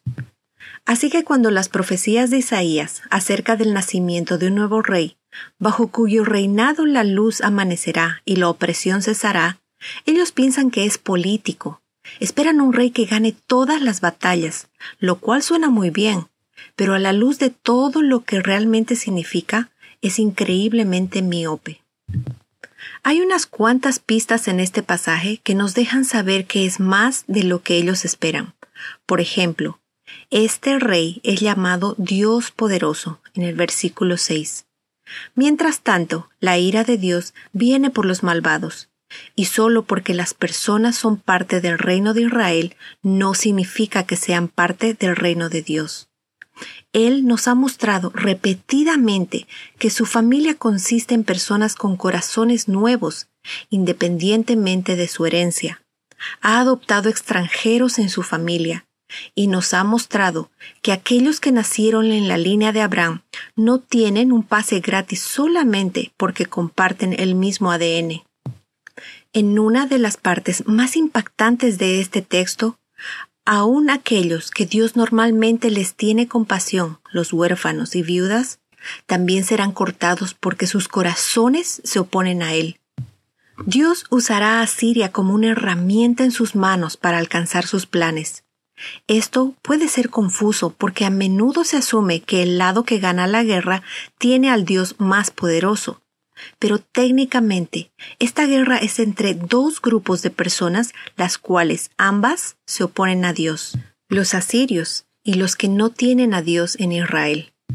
Yahvé es aún soberano sobre el resultado, y a pesar de todo, Él es victorioso. Asiria ganará, pero no saldrá limpia, también será castigada por su maldad. Cuando Dios describe la destrucción, tiende a recordarles también que Él preservará un remanente, pero a veces Él dice que los acabará por completo. Así que, ¿cuál de estas dos es? De aquellos que se oponen a Él, Él los acabará por completo, y aquellos que no sean destruidos serán el remanente. Ya que Dios conoce el corazón de cada persona, podemos confiar que Él será detallado y específico en este proceso. También promete rescatarlos del enemigo que Él está enviando para purificarlos. Él tiene un plan en marcha. Isaías 11 tiene una profecía del nacimiento de Jesús. Él es un gran gobernante que marcará el comienzo de la paz. Otra vez ellos están esperando a alguien que derribe a los ejércitos extranjeros, no un Salvador eterno que pague la deuda de sus pecados y arregle las cosas entre ellos y Dios de una vez por todas. Eso ni siquiera está en su radar. Después terminamos con una profecía de Dios reuniendo a su gente de todas las naciones y ellos cantarán alabanzas a Él por confortarlos y salvarlos. Veamos el vistazo de Dios. En la última mitad de Isaías 9, la ira de Dios es grande y pesada. Es difícil de leer. La ira de Dios es real y el pecado tiene que ser castigado. Nuestro pecado tiene que ser castigado. Y la única persona que no merece la ira del Padre se ofreció para pagar lo que nosotros debíamos, para que nosotros nunca tengamos que enfrentar la ira del Padre. Jesús recibió todo nuestro castigo en la cruz. Este tipo de acción es la que induce al amor. Nosotros recibimos el amor y el júbilo, porque Él es donde el júbilo está. La sinopsis de la Biblia es presentada a ustedes gracias a D-Group, estudios bíblicos y de discipulado que se reúnen en iglesias y hogares alrededor del mundo cada semana. Estás escuchando Tiempo devocional, un tiempo de intimidad con Dios. Sobre todo, tu majestad inigualable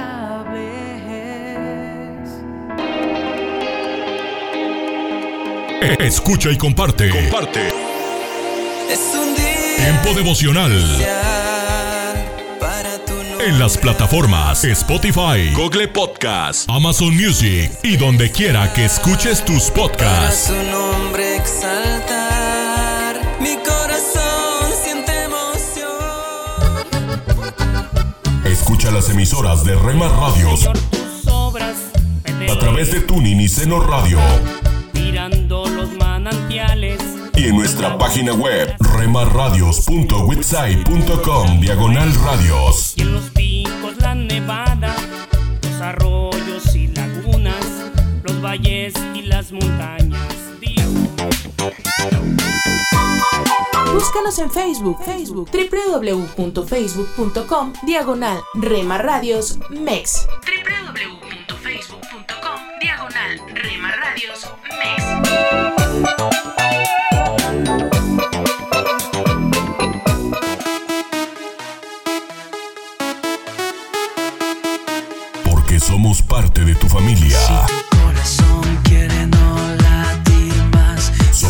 más en tu hogar. Te dominará.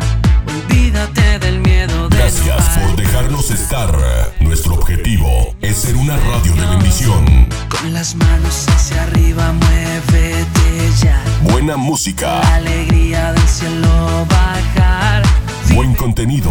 No puedes callar esta fiesta. En Rema Radio, impactando tu vida con poder. Ven que la fiesta sigue. Si es para Dios, no pares.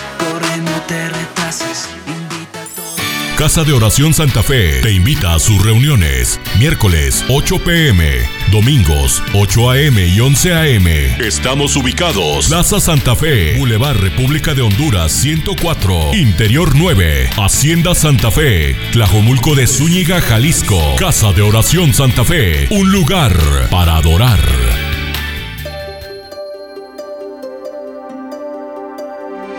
Momentos de la creación. Hola, soy Milton de los Santos. Una encuesta del 2019 en el Reino Unido descubrió que el 40% del público se describe a sí mismo como muy preocupado o extremadamente preocupado por el cambio climático. Una encuesta similar tres años antes puso la cifra en 19%, por lo que la preocupación se ha duplicado en tres años. Como ocurre con todas las cuestiones que tienen que ver con la ciencia, los pasajes fundamentales a los que debemos acudir se encuentran en Génesis. El primer lugar para buscar es Génesis 1.28. Cuando Dios bendijo a los primeros seres humanos, les dio dominio sobre todos los seres vivientes y les dio autoridad para llenar la tierra y sojuzgarla. El versículo implica, en primer lugar, que los humanos tienen autoridad para explotar los recursos de la tierra y, en segundo lugar, para hacerlo como buenos administradores. Agregue a esta base el hecho de que Dios estaba preparado para causar un cambio climático masivo como castigo por el pecado humano al enviar el diluvio global de Génesis 6 al 9. Dios estaría justificado de enviar otro diluvio hoy, excepto que él prometió que no lo haría en Génesis 9:11. Además, en Génesis 8:22, él prometió que nuestro patrón actual de estaciones continuaría hasta el fin del mundo. Estos versículos deberían tranquilizarnos. Para una copia de este programa, escríbanos a info@creationmoments.com o a Momentos de la Creación, PO Box 839, Foley, Minnesota 56329, Estados Unidos y solicite la copia número 2694.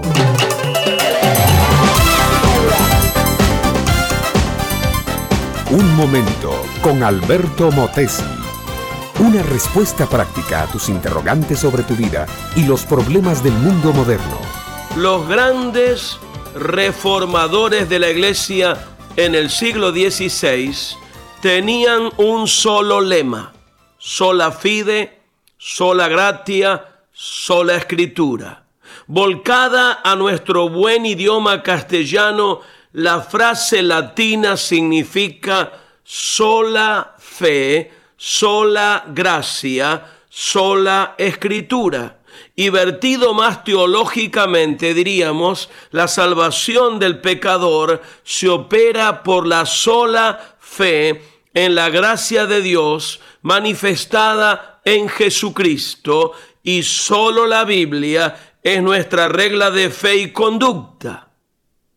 El Señor Jesucristo hizo muchos milagros, sanó enfermos, limpió leprosos, dio vista a ciegos, levantó paralíticos, resucitó muertos y para hacer todos estos milagros no exigió más que una sola cosa, fe.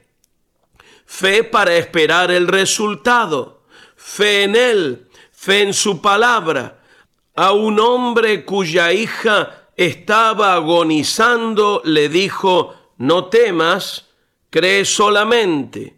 A una mujer de vida pecaminosa le dijo, tu fe te ha salvado, cuando esta mujer se acercó a él a lavarle los pies. A otra mujer sorprendida en adulterio y que estaba a punto de ser muerta a pedradas, le dijo, ni yo te condeno, vete y no peques más. A Marta, la hermana de Lázaro, le dice antes de resucitar al amigo muerto, no te he dicho que si creyeres verás el reino de Dios. Al centurión romano que tenía un criado enfermo le dice, conforme a tu fe, te sea hecho. Y a una pobre mujer extranjera que tenía una hija lunática, le dice, mujer, grande es tu fe, sea tu hija sana desde esta hora. A Pedro, cuando comenzó a hundirse en las aguas, le dice, hombre de poca fe, ¿por qué dudaste? ¿Podría mi amiga y mi amigo seguir multiplicando los ejemplos? Pero no hace falta. Desde el principio al fin la Biblia expone la misma y sola grandiosa verdad. El ser humano es perdonado, reconciliado con Dios y hecho heredero de la vida eterna solo por fe.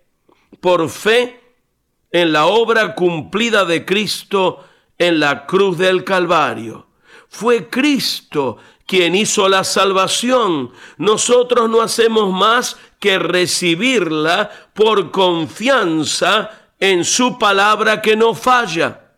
En la gran epístola a los romanos, que es todo un tratado jurídico acerca del tema de la justicia, el apóstol Pablo afirma su enseñanza con esta frase luminosa, justificados pues por la fe, tenemos paz para con Dios por medio de nuestro Señor Jesucristo. Nada de obras, nada de méritos humanos, nada de autosacrificios ni exhibición de virtudes. Fe, mi amiga, mi amigo, fe en la obra de Cristo. Eso es todo. Escucha, por favor, si nuestra salvación dependiera de nuestras obras, no hubiera sido necesaria la muerte de Cristo en la cruz.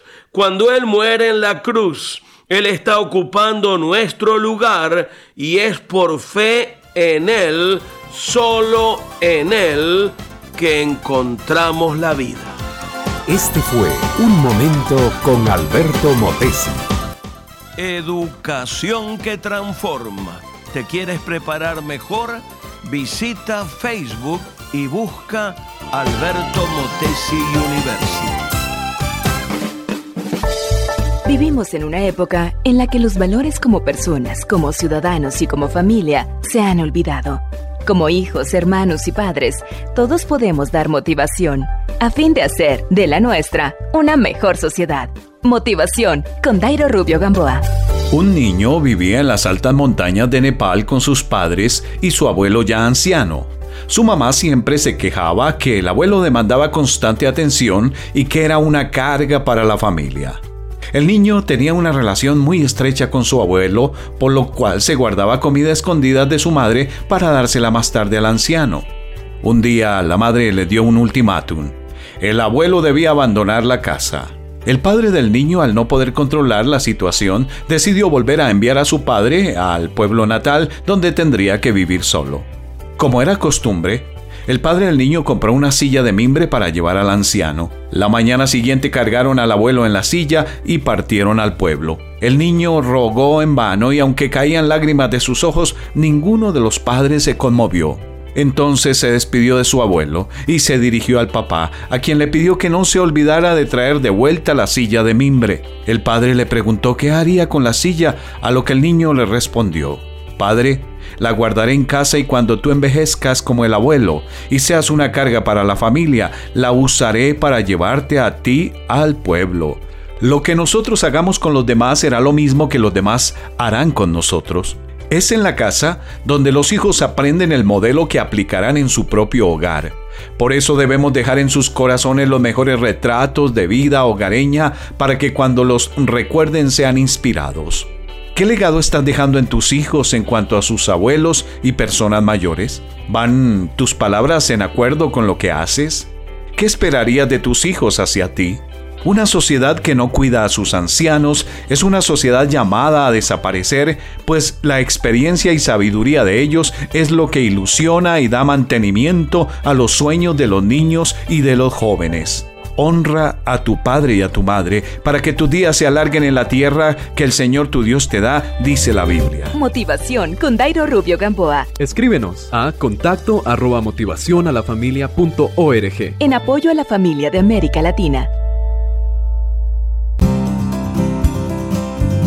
Pan dulce para la vida. Reflexiones con Carmen Reynoso. La obediencia a las sencillas peticiones que nos hace el Señor son a menudo los escalones para bendiciones más maravillosas. El apóstol Pedro empezó su escuela con el Señor Jesús diciéndole sí a la petición de prestarle su barca. El Señor predicaba, la gente se agolpaba y Jesús quiso el barco de Pedro como plataforma para dirigirse a la multitud que le escuchaba en la playa. No era gran cosa, pero él dijo sí, Señor. Él fue bendecido. Llegó a ser uno de los doce, predicador poderoso que una reunión convirtió a tres mil, fundó iglesias. Nosotros hemos sido bendecidos con las cartas que él escribió a sus iglesias. La multitud fue bendecida en ese día con enseñanzas y con sanidades. Pedro pudo decir, no señor, tengo que ir mar adentro para pescar y ganarme el pan del día. Pudo decir, estoy ocupado, estoy remendando las redes. Pudo decir, ay, pídele al otro. Él ya vendió su mercadería. ¿Cuántas bendiciones hubiera perdido él, la multitud y la iglesia cristiana? Muchas veces las bendiciones más grandes de Dios vienen por nuestro corazón dispuesto a hacer lo que parece no ser importante. Amiga oyente, ¿ha estado Dios pidiéndole hacer algo que le parece muy insignificante? Tal vez es el comienzo de una gran tarea. Obedézcale.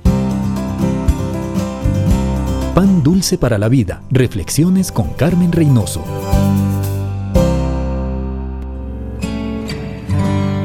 Hoy quiero invitarle a meditar en el pasaje de Primera Tesalonicenses capítulo 1, versículos 2 y 3. Dice el texto, Siempre damos gracias a Dios por todos ustedes, mencionándolos en nuestras oraciones, teniendo presente sin cesar delante de nuestro Dios y Padre su obra de fe, su trabajo de amor y la firmeza de su esperanza en nuestro Señor Jesucristo. Al finalizar su inmejorable descripción del amor, el apóstol Pablo, eh, que encontramos ahí en 1 Corintios 13, eh, el apóstol señala el fundamento de toda obra espiritual. Él dice, tres cosas durarán para siempre, la fe, la esperanza y el amor. Y la mayor de las tres es el amor. En la iglesia de Tesalónica, Pablo pudo observar la forma en que la fe, el amor y la esperanza revelaron un poderoso mover del Espíritu Santo. Y es muy eh, importante e imprescindible observar justamente el mover de, del Espíritu en la iglesia tesalónica. ¿Para qué? Para también en nuestra vida buscar, anhelar y vivir. Entonces, en la reflexión de este día, quisiera que meditemos sobre la obra de la fe de esta iglesia, de esta congregación.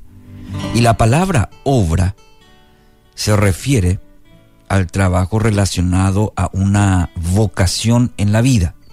Por ejemplo, Pedro señala que Jesús anduvo haciendo el bien y sanando a todos los que eran oprimidos por el diablo, porque Dios estaba con él, según Hechos 10:38. El bien que aquí señala Pedro, que hacía era la manifestación visible de su llamado y trabajaba cada día para cumplir con fidelidad esta vocación. Para tomar un ejemplo de la palabra obra y que también Pedro nos aclara lo que implica esta, este término en la Biblia. Quizás hayas observado que Pablo no habla de obras de fe en plural, sino de la obra de fe. Y este detalle es interesante porque nos ayuda a entender que la fe, correctamente entendida, se manifiesta en un estilo de vida agrada al Padre.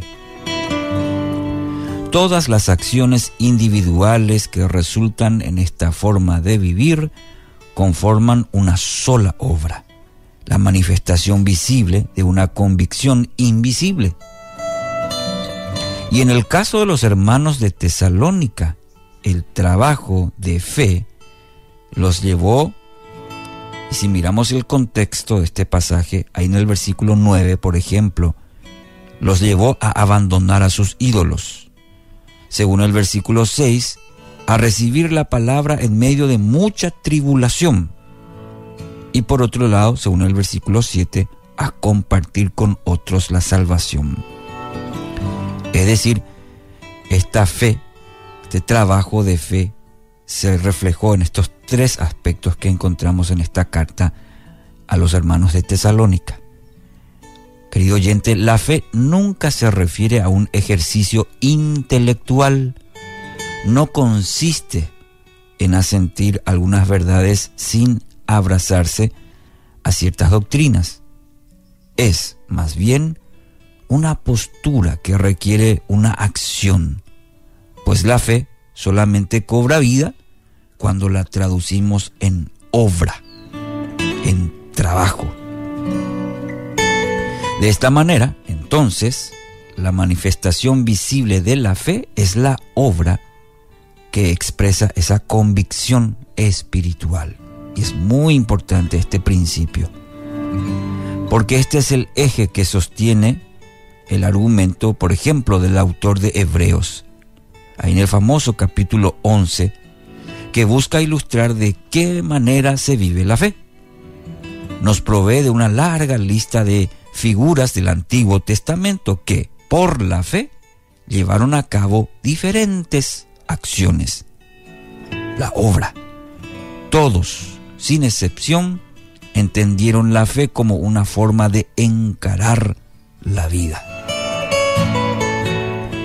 Entonces, mi querido oyente, nuestro trabajo diario será, entonces, convertir la fe en una forma de movernos por la vida. Descartar la ansiedad, descartar la desesperación, el pesimismo, para avanzar ante cada desafío con la seguridad y la paz que caracterizan a quienes están convencidos de que Dios ordena sus pasos y vela por sus intereses. Podemos asumir esta postura porque porque hemos entendido que la fe afecta todos los aspectos de nuestra vida, de nuestra existencia. Es de hecho la columna vertebral de nuestra vida espiritual. Este pensador A.W. Pink dijo una vez, el vivir diariamente por fe en Cristo es lo que distingue al cristiano saludable del enfermizo, al santo victorioso del santo derrotado. ¿Usted de qué lado está? Un minuto con Dios, con el doctor Rolando Aguirre. ¿Has escuchado del concepto de una realidad distorsionada? Se refiere a la realidad ficticia que crea el ser humano en su idealismo por querer vivir en una realidad que no es la suya es pensar en lo ilógico y alimentar pensamientos que en su mayor parte no se llevarán a cabo. También es distorsionar la realidad en la que se vive, bien sea como un optimismo extremo, ignorando las amenazas presentes, o con un pesimismo fuerte, donde no se aprecia ni se acepta la verdadera realidad. ¿Has conocido a alguien o has vivido en una realidad distorsionada en algunas etapas de tu vida? En cierta instancia, estamos viviendo en el mundo que hemos creado con nuestros pensamientos, palabras y acciones. Las preguntas que surgen son, ¿qué alimenta nuestros pensamientos? ¿Cuáles son las palabras que muestran lo que hay en nuestro interior? ¿Cuáles son las acciones que definen lo que somos? Las respuestas a estas preguntas nos ayudan a entender el mundo que nosotros mismos hemos creado. ¿Te has preguntado cuál es el mundo que Dios ha diseñado para ti? Esto tiene que ver con la voluntad de Dios. Busca su voluntad y tu realidad será mucho mejor que la que tú mismo has creado. Su voluntad es buena, agradable y perfecta. Dios te guíe y te dé entendimiento. La Biblia dice en Proverbios 1.7, el temor del Señor es la base del verdadero conocimiento, pero los necios desprecian la sabiduría y la disciplina. Para escuchar episodios anteriores, visita unminutocondios.org. Párate a un lado. Observa el paisaje a tu alrededor. Alza la vista a conceptos eternos. Recuerda que lo esencial es lo invisible a los ojos. Haz una pausa en tu vida. Con Pablo Martini.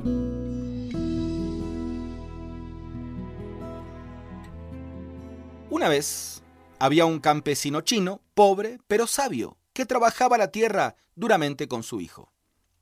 Un día el hijo le dijo, Padre, qué desgracia, se nos ha ido el caballo. ¿Por qué le llamas desgracia? respondió el padre. Veremos lo que trae el tiempo. A los pocos días el caballo regresó acompañado de otro caballo. Padre, qué suerte, exclamó esta vez el muchacho. Nuestro caballo ha traído otro caballo. ¿Por qué le llamas suerte? repuso el padre. Veamos qué nos trae el tiempo. En unos cuantos días más el muchacho quiso montar el caballo nuevo y este, no acostumbrado al jinete, se encabritó y lo arrojó al suelo. El muchacho se quebró una pierna. Padre, qué desgracia. exclamó ahora el muchacho. Me he quebrado la pierna. Y el padre, retomando su experiencia y sabiduría, sentenció ¿Por qué le llamas desgracia? Veamos lo que trae el tiempo. El muchacho no se convencía de la filosofía del padre y se quejaba en su cama. Pocos días después, pasaron por la aldea los enviados del rey buscando jóvenes para llevárselos a la guerra. Vinieron a la casa del anciano, pero como vieron al joven con su pierna quebrada y entablillada, lo dejaron y siguieron de largo. El joven comprendió entonces que nunca hay que dar ni la desgracia ni la fortuna como absolutas, sino que siempre hay que darle tiempo al tiempo. Lo mejor es esperar siempre el día de mañana, pero sobre todo confiar en Dios, porque todo sucede con un propósito positivo para nuestras vidas y para el plan infinito. Muchas veces las cosas no salen como tú quisieras que salgan. Una fe anclada en Dios hace esperar el porvenir con optimismo, sin desanimarse por los aparentes fracasos, ni saltar de alegría por los aplausos. Fija tu meta en Dios, quien cuida mejor que nadie tu propia vida. Usted puede conseguir estas mismas reflexiones como texto de lectura para cada día del año adquiriendo el libro devocional Una pausa en tu vida. Si desea saber más de nuestro ministerio, visite nuestro sitio en internet labibliadice.org. Gracias por escucharnos. Estás escuchando Tiempo devocional, un tiempo de intimidad con Dios.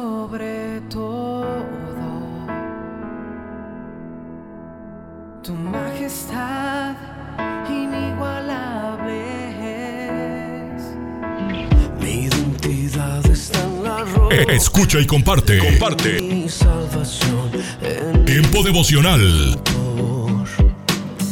En las plataformas Spotify, Google Podcast, Amazon Music y donde quiera que escuches tus podcasts. Dios me has escogido, me has Escucha las emisoras de Rema Radios Tinieblas perdido en la a mano. través de Tuning y Seno Radio Maneras que cambiara mi vivir. y en nuestra página web remarradios.witsai.com diagonal radios. Y nunca, nunca pude hallar la solución. Mi Dios solo mío. Búscanos en Facebook, Facebook, www.facebook.com, diagonal Rema Radios MEX. www.facebook.com, diagonal Rema Radios MEX.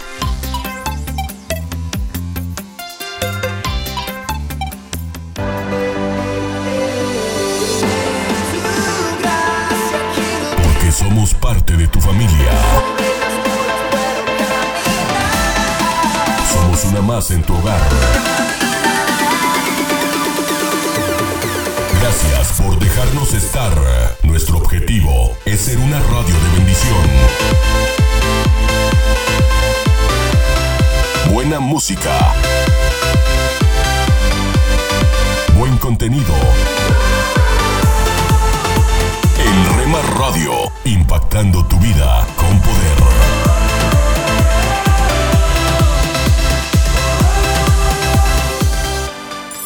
Casa de Oración Santa Fe te invita a sus reuniones. Miércoles 8 pm, domingos 8 am y 11 am. Estamos ubicados. Plaza Santa Fe, Boulevard República de Honduras 104, Interior 9, Hacienda Santa Fe, Tlajomulco de Zúñiga, Jalisco. Casa de Oración Santa Fe, un lugar para adorar.